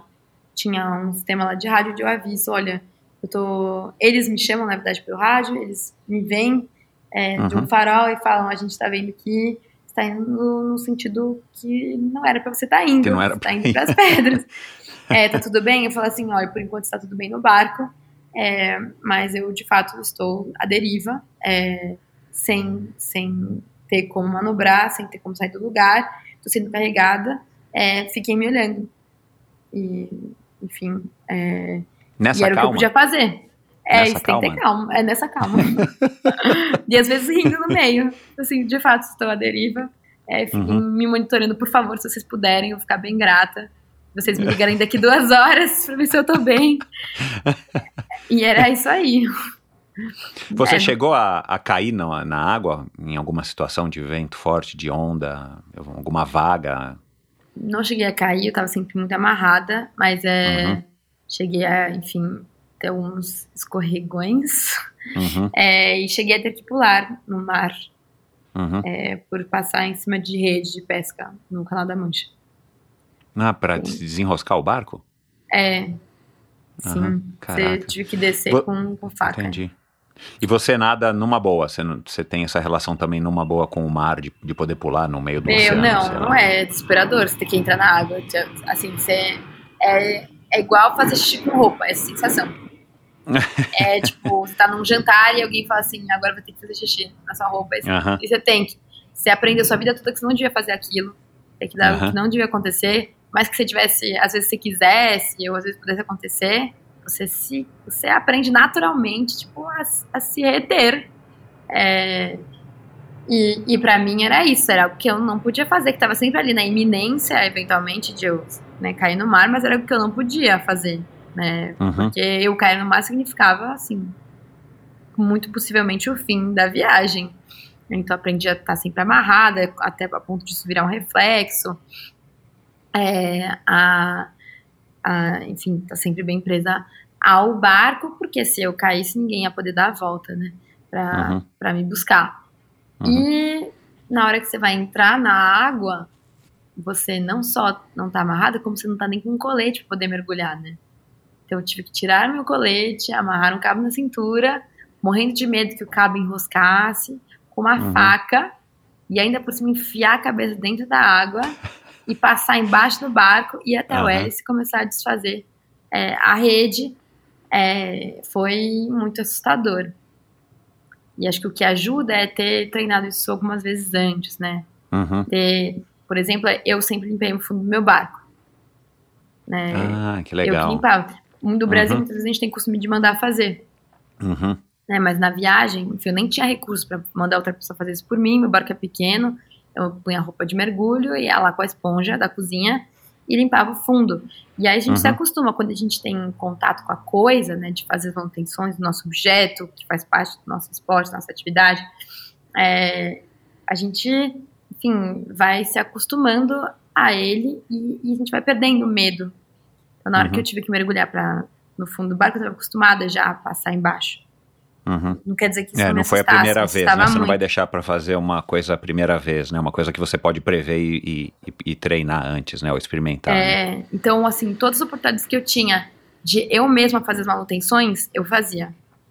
Então, eu podia, assim, quando eu, enfim, eu enfim, tive recursos para fazer a viagem, ainda assim, é, eu contratava um mecânico e pedia para eu fazer as coisas que ele estaria fazendo, Entendi. né? Então, Legal. tipo, estar com a melhor pessoa possível, mas ao mesmo tempo fazer com as minhas próprias mãos, porque no meio Uhum. do mar ele não estaria comigo para fazer. Então, É. ele lá, igual uma Ah. idiota, por favor, moço, você me explica como é que faz? Posso eu fazer? Mas você vai sujar suas mãos. Não tem problema, É. moço. Exato. Mas se eu não souber é fazer, lição- você, você é idiota lá no meio do mar. Eu prefiro ser idiota aqui contigo. Isso é uma lição é, bem aprendida dos teus pais, né? Você resolveu seus próprios problemas, né? É, com certeza. Uma, uma boa lição aprendida dos meus pais. Também uma boa lição, enfim, aprendida pela justamente a ausência de recursos, né? Exato, é. É, se virar, se virar nos 30. É.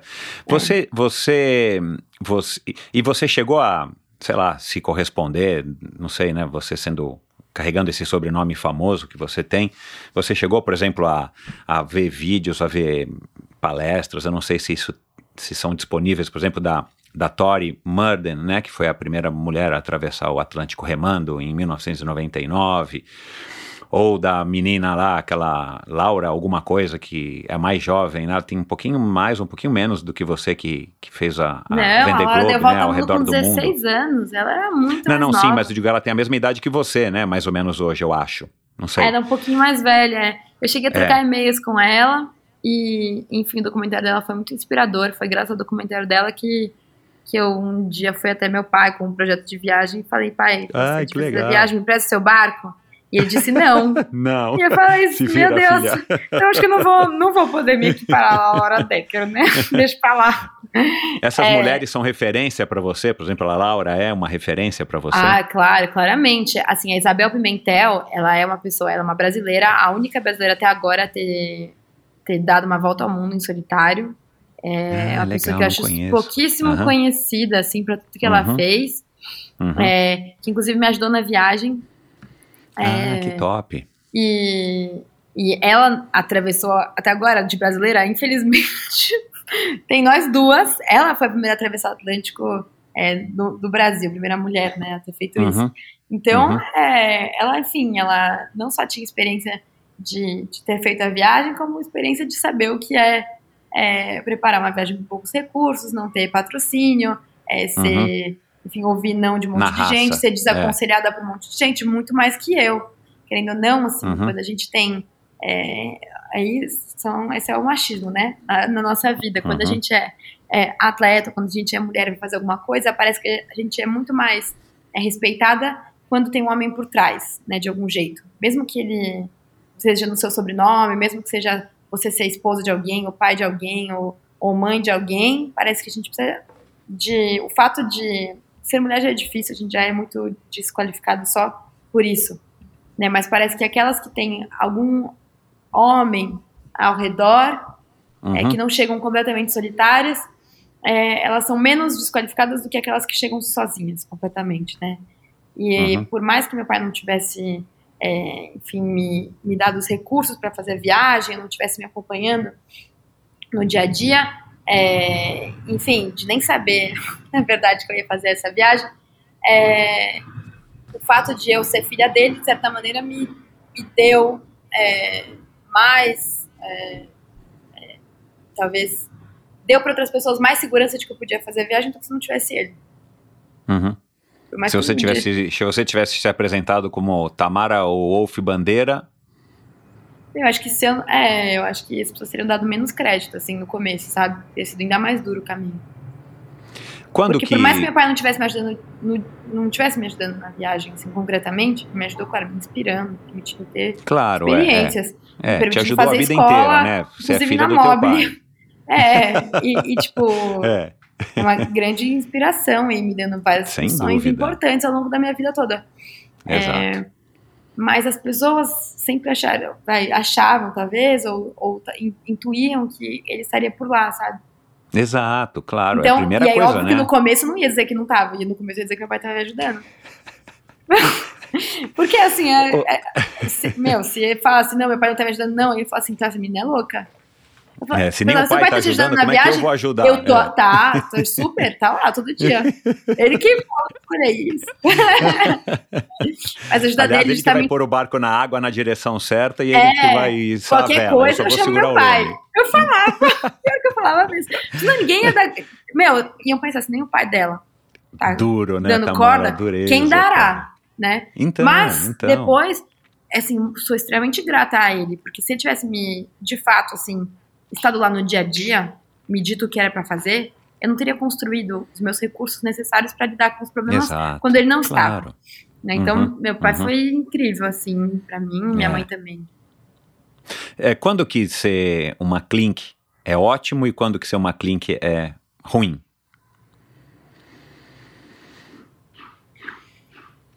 Ah, eu acho que. É, que pergunta difícil.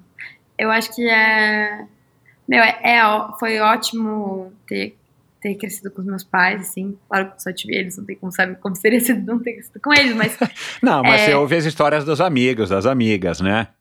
Ah, e eu teu pai sendo uma pessoa tão notória e com uma vida tão diferente, né? Porque teu pai não é um advogado, um dentista, um, um engenheiro de sucesso, né? O teu pai é um, é um navegador, um velejador, um remador, né? De É, sucesso. Foi incrível, assim, é, poder ouvir muitas vezes do meu pai que a viagem, as viagens que ele fez é, foram, teriam sido inúteis, não teriam servido para nada se ele não tivesse escrito livros.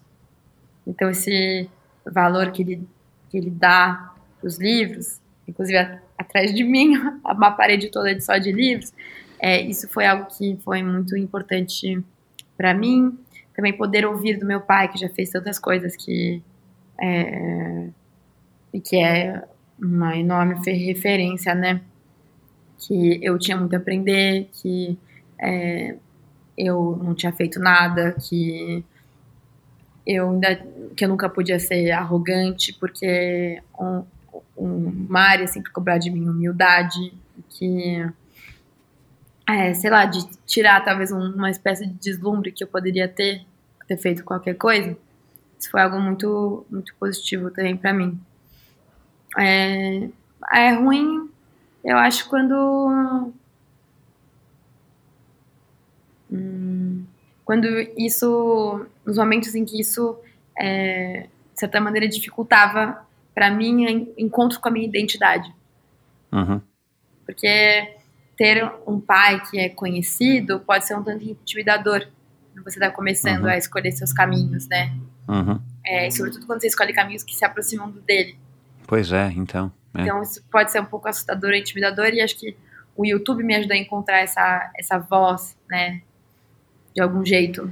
Porque era um projeto, enfim, que eu fazia no meu quarto, sabe? E era um Uhum. um mundo à, à parte. Não, e uma coisa sua, né? Que teu pai não teve nem a possibilidade, né? De viver isso, teu pai e tua mãe, né? Eu vi numa entrevista que você fez com eles caseira, né? Sobre o YouTube e as redes sociais, né? É, é horrível, mas é ótimo. Ah, cara, é legal. Pensa que isso vai estar pra posteridade, cara, guardado. Quando você tiver 40, 60, 80 anos, isso vai estar guardado. É muito legal, você vai ver. É, então foi, foi algo muito bom também, sim, eu conseguir, é, enfim, publicar livros agora. Acho que eu faço muito parte da minha geração mesmo. É, eu É. me vejo assim como Eu minha acho. geração, né? Isso de, enfim, poder estar em muitos lugares ao mesmo tempo, é, até a dificuldade de ter paciência, é a vontade que a gente tem de pular etapas e a frustração Uhum. que a gente sente quando descobre que não pode, depois a alegria de descobrir que a gente conseguiu, é querer compartilhar e, e, enfim, poder estar em contato com pessoas de muitos lugares, é, não ser intimidada por, por aparelhos e, e- e telefones e, e botões, é, talvez ser bastante expressivo é, nas redes. É, enfim, uma mulher, uma mulher que é ouvida, tenho certeza que minha mãe, na época dela, não seria tanto tão ouvida quanto eu tenho a chance de poder ser hoje, né? E, e é, isso é bastante, enfim, é, acho que característico, assim, ou, é são possibilidades da minha geração. Bem claro, com um monte de, de problemas e outros desafios, mas é, é algo que, enfim, feliz de fazer parte disso e espero que, de certa maneira, isso contribua para eu não ser nem a mais jovem, nem a última, é, nem, a, nem a única, nem. é, bom, a, a coisa boa é que, enfim, até o momento, a pessoa, o brasileiro mais jovem a ter atravessado o Atlântico ainda sou eu. é a única coisa. Mas não fiz isso para bater. Opa! Não fiz isso para bater nenhum recorde e nem para Claro, é. estar em nenhum pedestal. Acho que isso não é, não é relevante e a viagem não vai ter servido se, se não houverem outras, né, outras Exato. travessias de outros jeitos que, que Eu vierem. aposto que haverão seguida. outras e não vai demorar muito, eu acho, tá? É, mas é só um, um sentimento aqui meu. Agora, é, pra gente acabar, que o tempo aqui já tá estourado, é, você disse no teu Instagram, é, num- respondendo aí umas perguntas dos seus seguidores, Tamara, que a coragem guardada não serve pra nada e que você é, também ficou contente é, com o seu medo, alguma coisa nesse sentido, que você tem uma relação legal com o medo durante a viagem, que alguém perguntou se você não, tinha, não teve medo, E você falou que é legal ter o medo, porque o medo te mantém alerta. E muitas pessoas que vivem esportes radicais e situações extremas falam muito dessa relação próxima com o medo, né? É, porque o medo de fato te deixa. Não é. Você não precisa não ter medo, que talvez não ter medo seja pior do que ter medo e respeitar as situações e avaliar melhor o que está à sua frente para você não, né, não sucumbir aí na sua tarefa, no, na, sua, na sua empreitada. É, e aí, aí me despertou a curiosidade, assim, o que, que você aprendeu sobre você mesma que você não sabia? O que, que aflorou, que eventualmente já estava dentro da Tamara, numa viagem dessa, onde é uma, é uma sessão de terapia de, de praticamente três meses, né, você ali, e, e que te surpreendeu, tipo assim, é, se houve né, alguma coisa que você talvez não soubesse a seu respeito mesmo, e que com a viagem isso veio à tona e, e, e te surpreendeu, ou positivo ou negativamente? Ah, eu fiquei, fui muito surpreendida pela relação com a língua e com a palavra. Eu nunca tinha passado tantos dias sem falar e sem me dar conta que eu estava sem falar. Então, teve, sobretudo o trecho final entre Cabo Verde e Brasil, que durou 17 dias, eu devo ter uhum. falado pouquíssimo, assim, tinha momentos uhum. em que, é, sei lá, eu me machucava e falava algo tipo, ah, droga, e aí me assustava com a minha própria voz. Né? Não ouvia a voz de ninguém. Que loucura, meu. Durante, uhum. enquanto eu fazia o canal da Mancha, eu ouvia vozes no rádio, né? Uhum. É, de, enfim, outros navios, até atrapalhava bastante, é, porque você ficava com o canal 16, que é o canal internacional de SOS, ligado uhum. o tempo todo, é, e, e, tinha momentos em que, enfim, eu queria dormir e ficava lá aquele barulho do canal, de uhum. pessoas falando Mayday e, e, e pedindo socorro, e isso era muito difícil lidar com. É, mas entre Cabo Verde e Brasil não tinha ninguém no rádio. Aliás, teve até um problema, um momento em que eu perdi a antena num tempo ruim, temporal, ah, e, e, nem me toquei, porque já não ouvia há tanto tempo que não fez falta. É, e, e ao mesmo tempo, muitas vezes eu esquecia assim, que eu existia, por não falar, por não ver rostos de ninguém, não, não cruzar pessoas. É, e eu comecei a ler muito, escrever. E, e quando eu lia, é, eu começava a olhar assim, é, livro, um livro que eu levei, que foi Jockey, né, da Matilde Campilho, eu via descrevendo assim as pessoas que andavam pelas ruas de Lisboa ou do Rio e falava assim, nossa, que incrível. Ó, pessoas andando pela rua, parecia algo tão distante é, e, e, bastante é, emocionante. Então, fiquei bem independente, assim, da palavra e, sobretudo, do português, né? Mais até do que de outras é, línguas. Eu fui muito transformada é, por isso. Isso me ajudava bastante a lidar com, com os medos, a reconhecer esses medos e também a reconhecer a coragem depois que eu já a tinha usado. Uhum. A tua relação com, com, com o ato de velejar, com o mar, é, mudou depois da viagem? Ou por conta de todo o teu histórico familiar e de vida, é, você já, você já, enfim, já tinha essa, essa relação que você tem ainda hoje com o mar? Ou mudou alguma coisa? Ah, mudou completamente no sentido de que é, ficou claro de que ficou claro que eu era capaz assim de mais longe do que eu pensava, uhum. né? E porque até então, até ter completado a viagem, não podia dizer que era possível, mais uma vez que. E essa é a vantagem, assim, de, de do esporte, né? É, o esporte, ele nos, nos obriga a sair o tempo todo da nossa zona de conforto. Né? Uhum. Né? A fazer gestos que não são naturais, que não fazem parte do dia a dia, a poder comparar esses gestos, nossos gestos de um dia com o dia de outro, a ir sempre uhum. além, né? ele nos motiva uhum. a ir, ir, além dos limites que a gente acha ter ou não ter.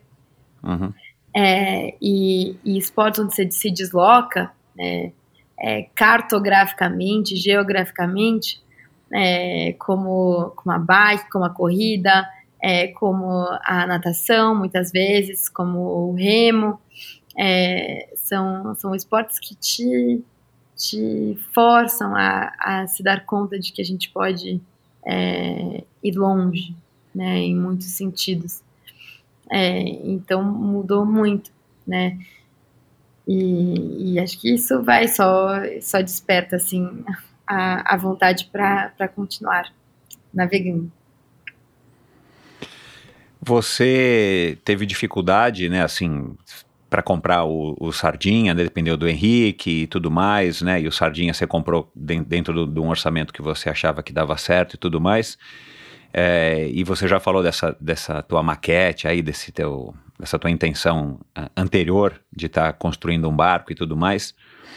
Você pretende é, vender o Sardinha e, e juntar dinheiro para comprar um barco melhor e depois um barco melhor, até eventualmente chegar nesse barco aí que eventualmente pode ser projetado por você? É, e quanto que vale o Sardinha hoje para você? É, o a sardinha tem um valor que é, é muito bom, é muito mais imaterial do que, do que financeiro. É, ela foi muito importante para mim e eu gostaria que ela continuasse navegando comigo com outras pessoas. Não gostaria que ela ficasse é, parada nem virasse peça de museu. Uhum. É, e, enfim, estou planejando as próximas viagens, mas é, não sei ainda qual, qual é o passo, né? Por enquanto estou Uhum. menos, é, menos é, apegada ao que, ao como, do que ao porquê. Bacana. Se a gente conseguisse. A, a sua avó, dona Ana, tá aí? Não, infelizmente. Ah. Ela deve estar na feira comprando frutas e legumes. Queria perguntar para ela, queria perguntar para ela como é que ela, é, que que ela, que que ela, qual é a definição dela da Tamara? O que que ela diria se a gente pudesse perguntar agora para ela? Dona Ana, quem é a Tamara? O que que ela diria? Não sei ainda, acho que a gente precisaria perguntar pra ela diretamente, não consigo nem imaginar. Mas que ela vai te chama de velejadora, de Ana. escritora, ela ia te chamar de velejadora, de escritora, de poetisa, de youtuber. Eu acho que minha avó diria que eu sou uma. Talvez uma boa neta, talvez. Viaja talvez um pouco demais. Mas é, quando, acho que pra família não muda assim é, quem a gente é, né?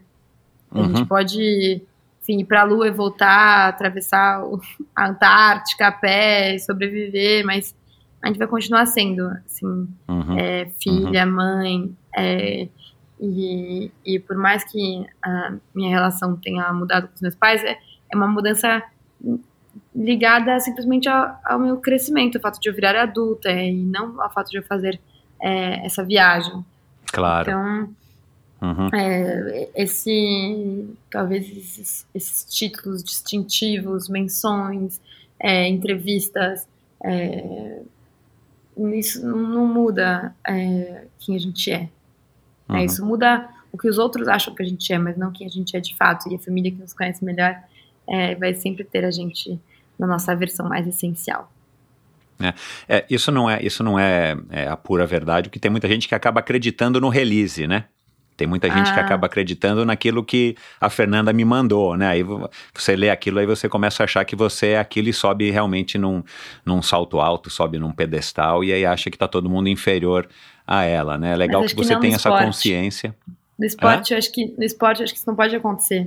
Porque Então. o esporte ele te obriga a o tempo todo partir do nada, né? Partir do não Exato. gesto e fazer o gesto.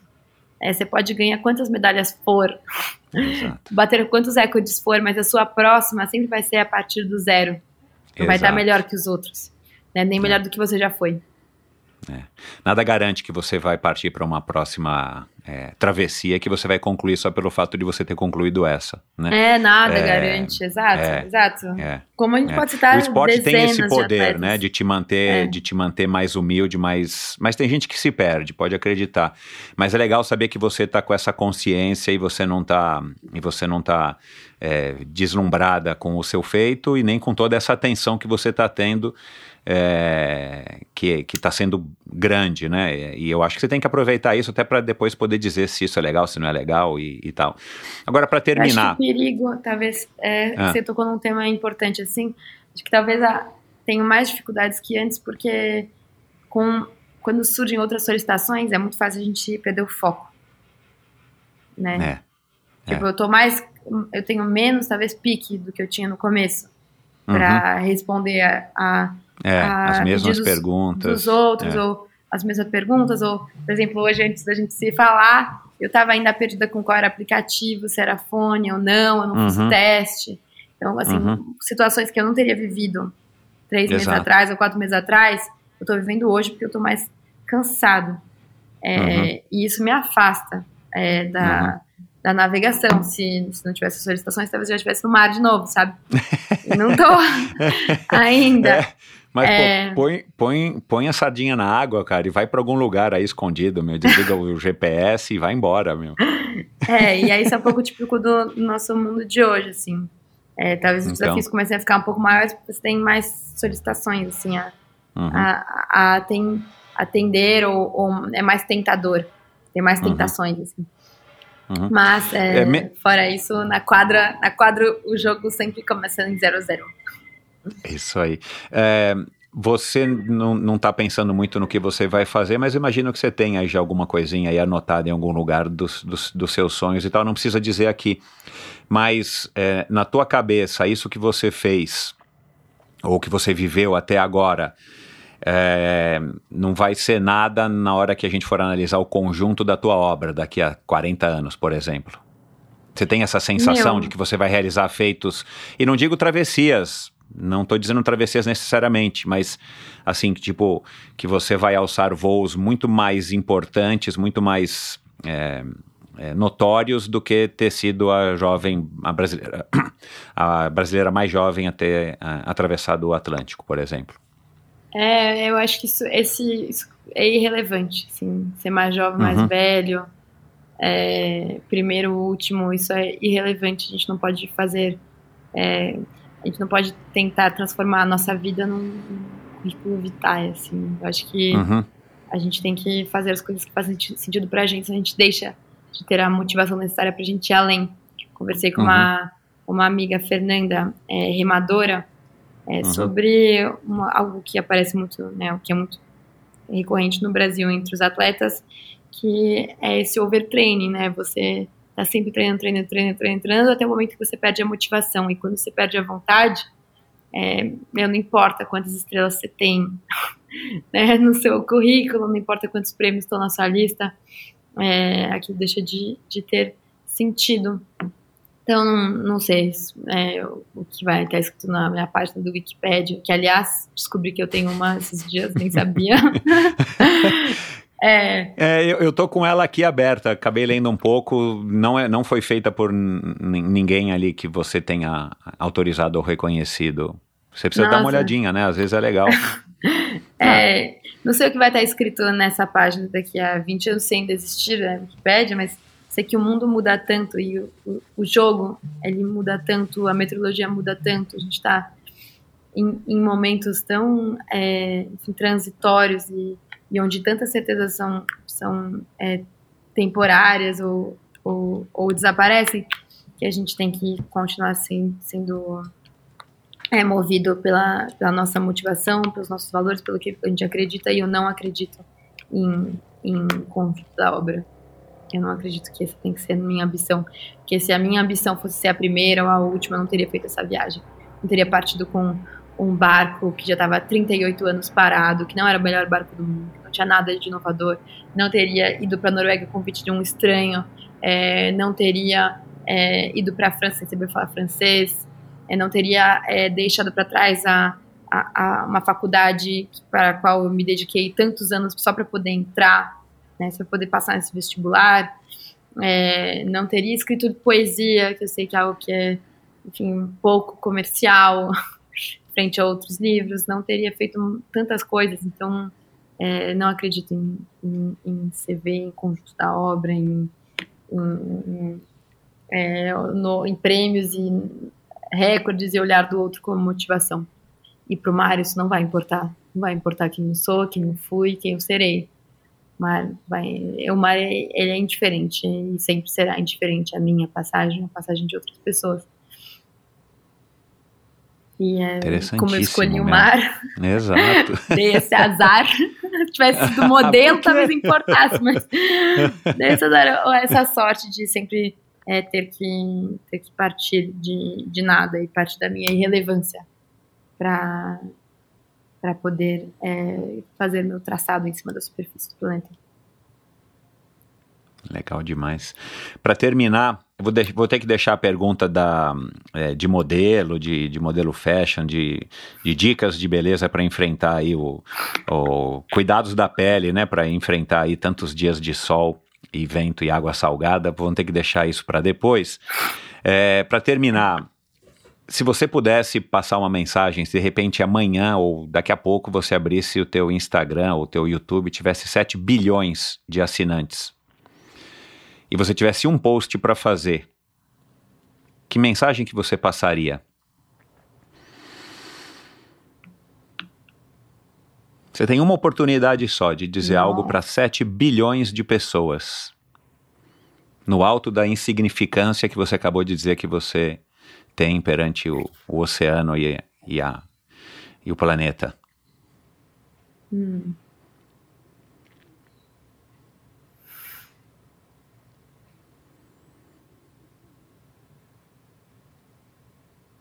Vixe, A gente tá aqui, viu, pessoal? Ela tá pensando. Puxa vida. Ah, então vamos falar, vai, qual é o tipo de creme ou de, de babyliss que você fazia no cabelo para manter sempre aquele visual legal que você tava nos teus vídeos do, durante a travessia? Nossa, que pergunta difícil. Agora não vou poder ficar. Não vou poder falar mais nada. É, não sei se seria a melhor. melhor é, enfim, melhor, melhor. Se eu seria a melhor pessoa para falar o que quer que fosse pro mundo inteiro. Não, não é a É. melhor, é a Tamara, assim, se você tivesse essa, esse poder mágico de fazer um post, vai, vamos reduzir aqui as possibilidades para ficar mais fácil. É, mas Uma na, imagem. na urgência do momento que a gente está vivendo, acho que a gente tem que. é,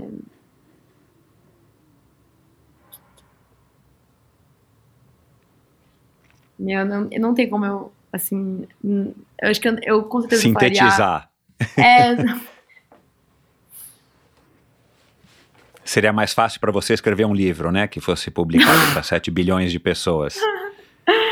É, mas acho que eu não gostaria de ser a, pessoa que tem o poder da voz, sabe?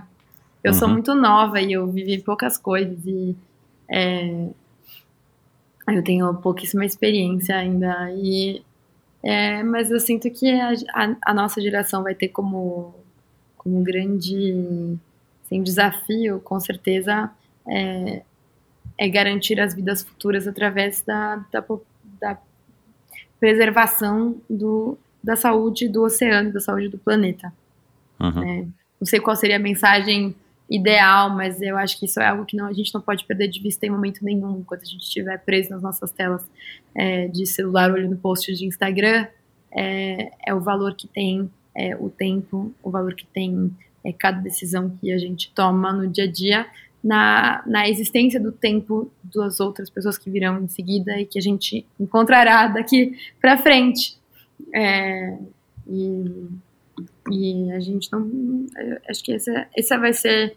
é, esse vai ser o grande desafio do que a gente já está vivendo e que a gente vai continuar vivendo nos próximos anos. Não sei qual é a melhor solução, não sei quem são as pessoas que têm as respostas e as, as respostas que não servem, mas é olhar para o chão, olhar para o concreto, olhar é, porque a gente ainda tem de, de talvez é, natureza e, e- e saúde é, do mar a preservar. Eu acho que essa, não sei qual é a mensagem, mas com certeza estaria ligada a isso. Se eu tivesse um, um apelo a fazer, seria com certeza ligado a, a isso, a saúde do mar e a saúde das pessoas. Bacana. Obrigado mais uma vez, Tamara. É, se as pessoas quiserem entrar em contato com você, é fácil. Eu vou colocar os posts, os, no- os links para suas redes sociais, canal no YouTube. É, no teu Instagram tem até, acho que, contato para palestras, né? Não, não me recordo É, agora na tem. bio. É, na bio Positivo, tem. é. é. Tenho feito bastante até. Legal. Então eu vou colocar. Eu vou colocar no post do episódio de hoje. Muito obrigado, adorei. Obrigado aí por ter é, concedido aí um pouquinho da tua agenda, da, da- do teu tempo para bater esse papo. E foi um prazer enorme. Tô torcendo e sigo aqui torcendo por você e acompanhando aí você nas suas aventuras, sejam literárias, sejam é, midiáticas ou as aventuras nos oceanos da, desse nosso planetinha. Muito obrigada, Michel. É, abraço para Michele, para Tamara, para Nina. É, até as próximas e, e, obrigada a todos os nossos ouvintes que acompanham essa conversa. Legal. Obrigado, Tamara. Um beijo. Um beijo. E é isso, espero que vocês tenham curtido esse bate-papo com a Tamara Klink. E que mulher fantástica, né? A maneira como ela se enxerga, como ela enxerga o mundo, como ela é, dialoga com o mundo através dessas, é, dessa eloquência que ela tem aí com as palavras é fantástico. E espero que vocês tenham curtido. Deem uma, um alô para Tamara nas redes sociais dela. A pauta era tão longa, ficaram tantos assuntos de fora, mas eu acho até que ela deve é, já ter ouvido falar ou deve ter cruzado com a Rosita Belink lá na Antártida. Rosita Belink já teve aqui, ela que fez parte do programa Antártico Brasileiro, uma amiga minha que fotografa, que é educadora ambiental, enfim, já passou por aqui. Então, se você curte é, assuntos correlatos, ouça a Rosita Belink ou Zé Pupo, que teve aqui faz é, bem pouco tempo, que também é um um remador e, e, tem uma relação muito bacana aí com a natureza, uma conversa bem legal, ou com a própria Areta Duarte, que fez um feito incrível, você já deve estar sabendo dessa altura. Ela também teve grande repercussão, escalou o Everest, a primeira é, negra sul-americana a ter conquistado o topo do mundo. E, né, já que a, a, a Tamara falou sobre o Canal da Mancha, onde enroscou a, a, o hélice do barco dela na na, na numas redes de pesca, na rede de pesca, em uma rede, em uma rede de pesca. Eu já gravei aqui com inúmeras pessoas que atravessaram o canal da Mancha Nado, inclusive a jovem Mariana é, Vai a Mancha, Mariana Chevalier, que foi a, a, brasileira mais jovem a ter cruzado o Canal da Mancha com 16 anos, isso em 2020, 2020, é, acho que 2020, é. Enfim, é, você ouve esse e todos os episódios do Endorfina Podcast lá no meu site, no endorfinabr.com. É, lá também você tem acesso ao meu canal no YouTube, ao meu canal no Instagram, ao meu perfil no Instagram. Lá você pode assinar a newsletter semanal do Endorfina, que aliás eu recomendo, né? Modéstia à parte, é, um, é bem legal, um, um, uma curadoria aí que eu faço, é, que eu acho que são assuntos interessantes para que você possa se interar sobre algumas coisas que eu acho que tem a ver com o mundo do endorfina. E lá também você pode assinar, é, lá, lá, também no endorfinabr.com, meu site, você pode contribuir financeiramente com esse projeto. A partir de 20 reais por mês você vai estar ajudando e muito eu estar mantendo, eu estar mantendo esse canal e, claro, é, tá buscando cada vez mais convidados do naipe, por exemplo, da é, Tamara Klink e de todos os outros convidados que já passaram por aqui, só pessoas incríveis com histórias fantásticas. É, e é isso, não se esqueçam de assinar e de seguir o Endorfina Podcast na sua plataforma preferida de podcast. Se você ouve o, se você ouve o Endorfina no na Apple Podcasts, faça lá um review, faça lá um comentário, atribua lá uma, duas, três, quatro, cinco estrelas. Isso é, não é só legal para mim, que eu adoro ler e interagir e conhecer um pouquinho mais quem está aí do outro lado ouvindo, mas ajuda também outros ouvintes, outras pessoas curiosas a estarem descobrindo endorfina. É, então, é, você me ajuda muito também fazendo isso. E não se esqueça então também de assinar e, e, seguir o Endorfina, não importa o agregador de podcast que você usa. Assim, toda vez que sair um novo episódio, normalmente às quintas-feiras, ou sem exceção toda quinta-feira, e eventualmente algumas outras datas, você vai receber o episódio aí no seu, é, enfim, no seu tablet, ou no seu computador, ou no seu iPhone, ou no seu smartphone. E, e, e, você pode curtir as histórias do Endorfina. Enfim, muito obrigado então pela sua audiência. Até o próximo episódio do Endorfina com um convidado incrível, uma história fantástica e você não perde por esperar. Valeu! Nesses anos todos aqui à frente do Endorfina Podcast, eu tive o prazer e continuo tendo de conhecer diversas pessoas com histórias inspiradoras que realizaram feitos incríveis e que estão tentando, à sua maneira, impactar e mudar e fazer a diferença no mundo em que vivemos.